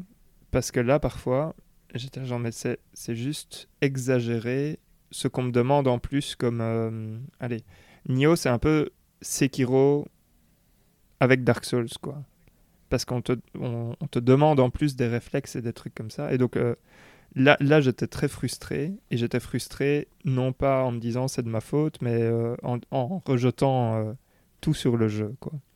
Et Mhm. quelque chose que je n'ai pas dans, dans les autres, parce que dans les autres, c'est un peu plus lent. Alors dans Sekiro, pas, mais donc Sekiro, là, c'est là, c'est vraiment clairement à toi d'apprendre le rythme du boss, entre guillemets, euh, qui sont... euh, Enfin bon, bref. euh. Pour moi, les boss de Sekiro Mhm. sont des chefs-d'œuvre. Euh, certains euh, sont vraiment euh, incroyables. Mais, euh, mais ouais, c'est un peu, il est un peu à part quand même, Sekiro, pour ça. Mais je suis d'accord avec toi, Valérien, qu'il y a un sentiment de, je vais dire, justice Hmm. dans les Souls, dans le sens où quand tu meurs, tu as souvent l'impression que c'est ta faute, quelque part. Pas nécessairement que le jeu est jamais injuste, Non, non, dans non. le sens où il va toujours cacher un monstre Exact. et euh, te tuer parce que voilà. Sûr. Mais il y a quand même souvent, et surtout contre les boss, cette sensation de Ah putain, j'ai fait ma roulade une demi-seconde trop tôt ou une demi-seconde trop tard, qui est palpable quand tu as la manette en main de te dire Ah, C'est ma faute. Mhm. J'aurais, j'aurais, j'aurais, j'aurais pu mieux faire. Mhm. Et du coup, c'est ce sentiment-là, je pense, qui fait aussi que c'est addictif et que tu as envie de continuer. Tout à fait. Mais c'est rigolo. C'est chouette. Et alors un, un autre point qui, va, qui, qui pourrait être un hashtag en colère pour moi, euh, parce que comme j'ai refait euh, Demon's Souls, c'est que je suis de nouveau dans Dark Souls 3, il y a quand même un truc qui est exagéré, c'est parfois donc tu es dans le monde, tu redécouvres un peu euh, le monde, l'univers, mais il y, a des- il y a des ennemis dans l'univers, ils sont clairement plus forts que les boss, ou même que le boss final. Quoi. Et t'es là genre, mais comment tu peux penser à faire des trucs horribles comme ça, où tu vas avoir des ennemis qui sont juste tellement balèzes? Enfin bon, bref, ça, ça me fait, euh, ça, me- ça me fait toujours marrer euh, de, de voir euh, les directions qu'ils prennent. Donc euh, bon, voilà, Mhm. je suis, j'ai hâte de voir ce qu'ils ont fait dans Elden Ring. Voilà. Ça, ce serait mon, mon dernier mot. Ah, c'est bien ça. Un sujet qu'on doit garder pour une prochaine fois parce qu'ici on n'a plus le temps, c'est l'influence que Dark Souls a eu sur le jeu vidéo. Et j'ai un peu regardé de mon côté, et donc Ah. point hashtag, euh, hashtag polémique, je trouve qu'on surévalue l'influence qu'il a vraiment eu. Mais on en discutera un autre jour, je pense, parce que parce que finalement il y a peu de jeux qui, à part le combat, comme je le disais, qui lui est effectivement je trouve révolutionnaire. Le reste vient plutôt des roguelikes en fait, et on prend tout ça pour euh, Dark Souls, mais Spelunky est sorti en 2008, et c'est plutôt lui j'ai l'impression, avec Super Meat Boy, qui va intégrer ce concept de difficulté et que Dark Souls lui aussi a fait. Et donc c'est un truc ensemble que maintenant on a tendance à dire c'est un Souls-like parce que c'est difficile. Et je trouve que, tu vois par exemple Return à Hades, Mhm. on aurait tendance à dire ah oui ils prennent du Souls, mais en fait ils prennent plus de Spelunky et de cette branche-là, sans presque nécess- sans nécessiter des Souls pour exister d'une certaine façon. Donc, euh, Oui, oui. donc En fait, tu Mhm. dis ça parce que dans mes Et notes, j'avais moi, je mis, m'attendais- euh, Hades Returnal, mais en fait... Ah non, Non. pardon. Et en fait, euh, non, non je, je le disais parce que, parce que je le pensais. Tu vois, j'ai- je m'étais dit, eh, mais voilà, euh, c'est une influence énorme. ouais, parce qu'on, il y a- s'il y a quelque chose qu'on entend tout le temps, c'est, c'est un Souls-like, c'est influencé Mhm. par les Souls. À Ça, on l'entend tous les jours. Et en fait, quand tu cherches des exemples concrets, c'est très difficile. Tu as les, les, les copies, Nioh, euh, Lords of the Fallen, tout ça qui sont des jeux dispensables, Mhm. entre guillemets. Et après, tu as le système de combat qui, lui, je trouve fascinant, je- j'en ai mentionné. Mais après, les jeux difficiles, là, c'est plus dur. Tu vois, Dead Cells, on dit Dark Souls. Est-ce qu'il a besoin de Dark Souls pour exister? Peut-être qu'il a besoin plus de Spelunky que de Dark Souls. Ah oui, tout donc, fait, tout à fait.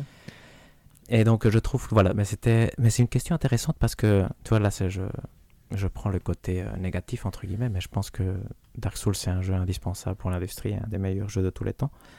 Et, mais je pense que c'est un sujet intéressant. Tout à Mhm. fait. Mon impression, juste pour amener ma petite pierre à l'édifice avant de laisser euh, ça pour une autre fois, mais c'est que Dark Souls c'est peut-être le premier triple A, Mhm. entre guillemets, même si on peut Mhm. discuter Ah, de sa présence de triple A à l'époque, mais et le premier triple A à faire ça. Et euh, ça en en, trois fait, dimensions oui, aussi, ça en tout à fait un élément marquant entre guillemets parce que c'est euh, les jeux indépendants sont évidemment importants, mais euh, c'est les triple A qui font la la pub de ce Tout à fait, le non, jeu tout à vidéo. fait, tout à fait. Mhm. Tout à fait, non, ça, je suis entièrement d'accord. Mais Mhm. c'est intéressant, en tout cas comme question. Est-ce que on veut encore dire quelque chose ou est-ce qu'on se dit qu'on qu'on a bien parlé je pense qu'on qu'on commence peut à avoir fait le Laisser tour. un épisode 2 euh, avec Elden Ring. Voilà, qui arrivera déjà Voilà, d'ici un mois. ouais, a- assez vite du coup. Euh, ok, bah alors je propose qu'on clôture ce point-là. Et, euh, Ça me paraît bien. Très et bien. alors, avant de passer au hashtag en colère, il y a quand même un petit truc qu'on a oublié euh, de dire, de préciser. c'est que nous, nous voulions nous fixer euh, un jeu challenge. Euh, c'est euh, C'est l'influence des souls. voilà, donc, euh, donc en gros, on, veut- on voulait se donner à chacun un jeu à jouer pour nous faire sortir de notre zone de confort. On va le dire clairement comme ça. Qui veut... On commence par qui? Qui veut recevoir son... Bah, si tu veux, on peut te venir avec euh, ce qu'on a dis la- choisi- propositions, euh, des propositions. Parce qu'avec Hector, on s'est dit, on va laisser Valérian choisir horrible. son propre mal. C'est horrible. Voilà, exact. Et- on est gentil. Et du coup, on est venu avec quatre, Quatre jeux. jeux, vous me faites où on s'est dit ça pourrait peut-être faire euh, sortir Valérian de sa zone de confort ou en tout cas lui faire explorer des directions euh, qu'on croit inexplorées. Faites-moi peur. Et on est venu avec quatre jeux et ces jeux sont XCOM 2, D'accord, ok. Dying Light 2, Ouais, NBA 2K, vous êtes gentil. peu importe l'année, euh, Attendez, NBA ou tout- Hyrule Warriors. Ah ouais, ok, d'accord. Bon, vous êtes super gentil, mon dieu. Vous On êtes horrible. Enfin, méchants, vous êtes, ouais. vous êtes horriblement gentil, c'est pas possible.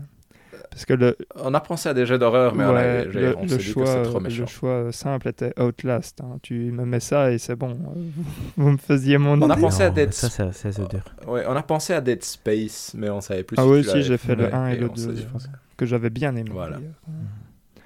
Euh, donc vous m'avez dit. Rien à voir, moi 2. j'ai pensé à Spelunky 2, Valérie. Ah oui, aussi, un tiens. Ça aurait pu être rigolo. Ça, aurait été pas mal. ouais. Donc XCOM 2, Dying Light donc, tu 2, préfères lequel, NBA 2K et Hyrule Warriors, c'est ça? Ben, euh, Mhm. je pense que j'irais peut-être bien dans le Dying Light 2. Mais c'est bien, moi je trouve que c'est une bonne idée. Non?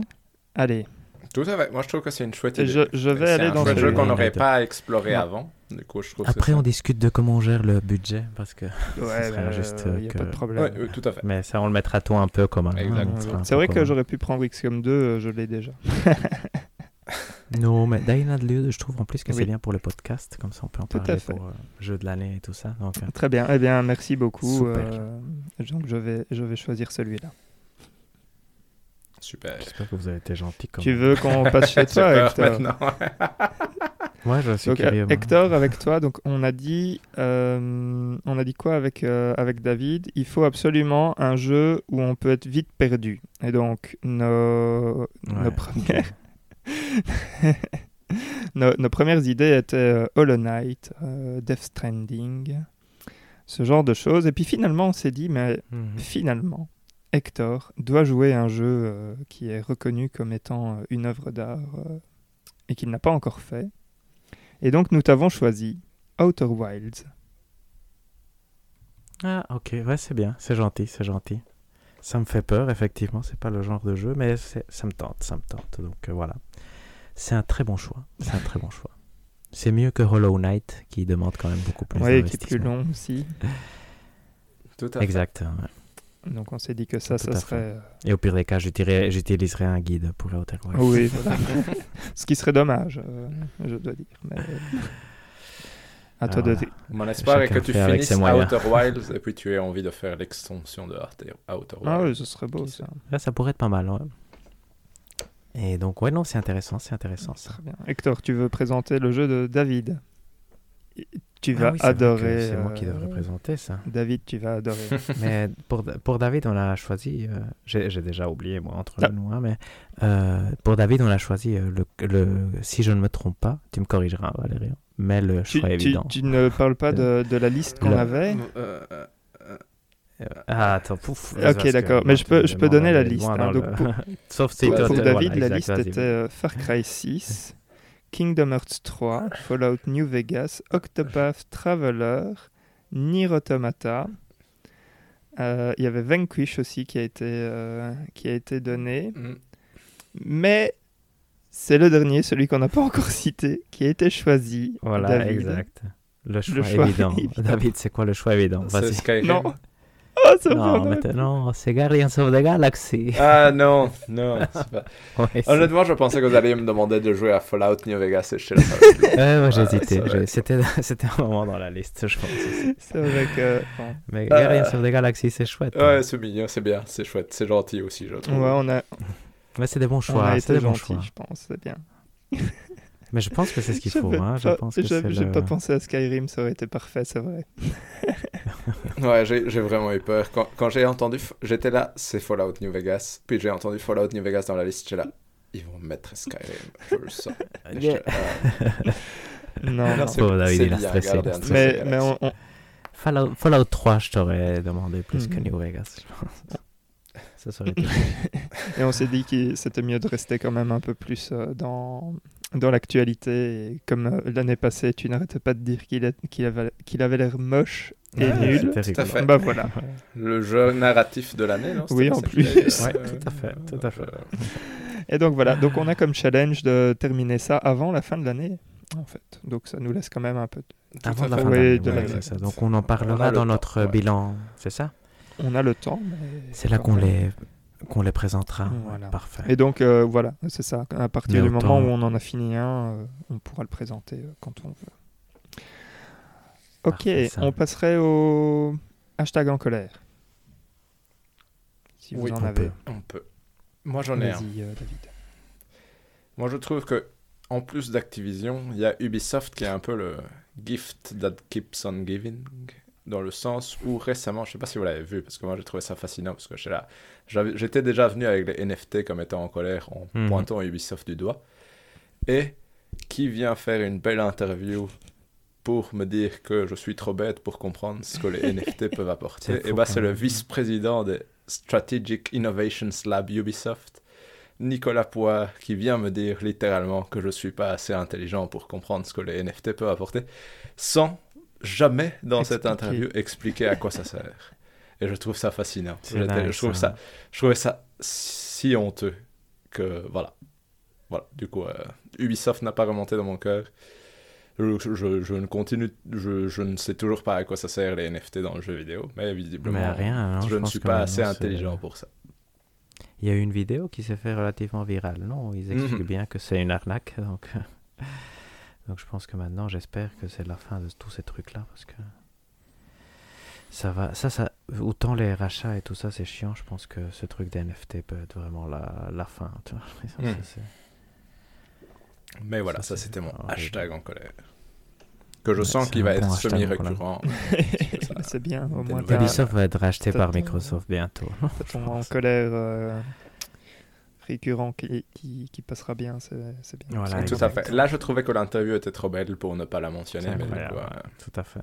j'essaierai de varier un peu plus la prochaine fois. Tu fais bien. Non, mais c'est- c'est c'est rigolo, c'est bien comme ça, David.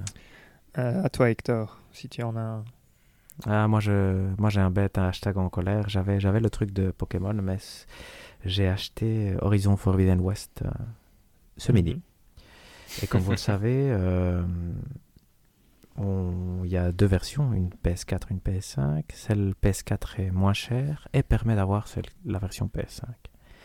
Mais vous ne pouvez pas acheter cette version-là à partir de votre PlayStation 5, parce que si vous êtes sur PlayStation 5, il vous proposera que la version PS5. Donc il faut l'acheter via par exemple mon téléphone, ce que j'ai fait.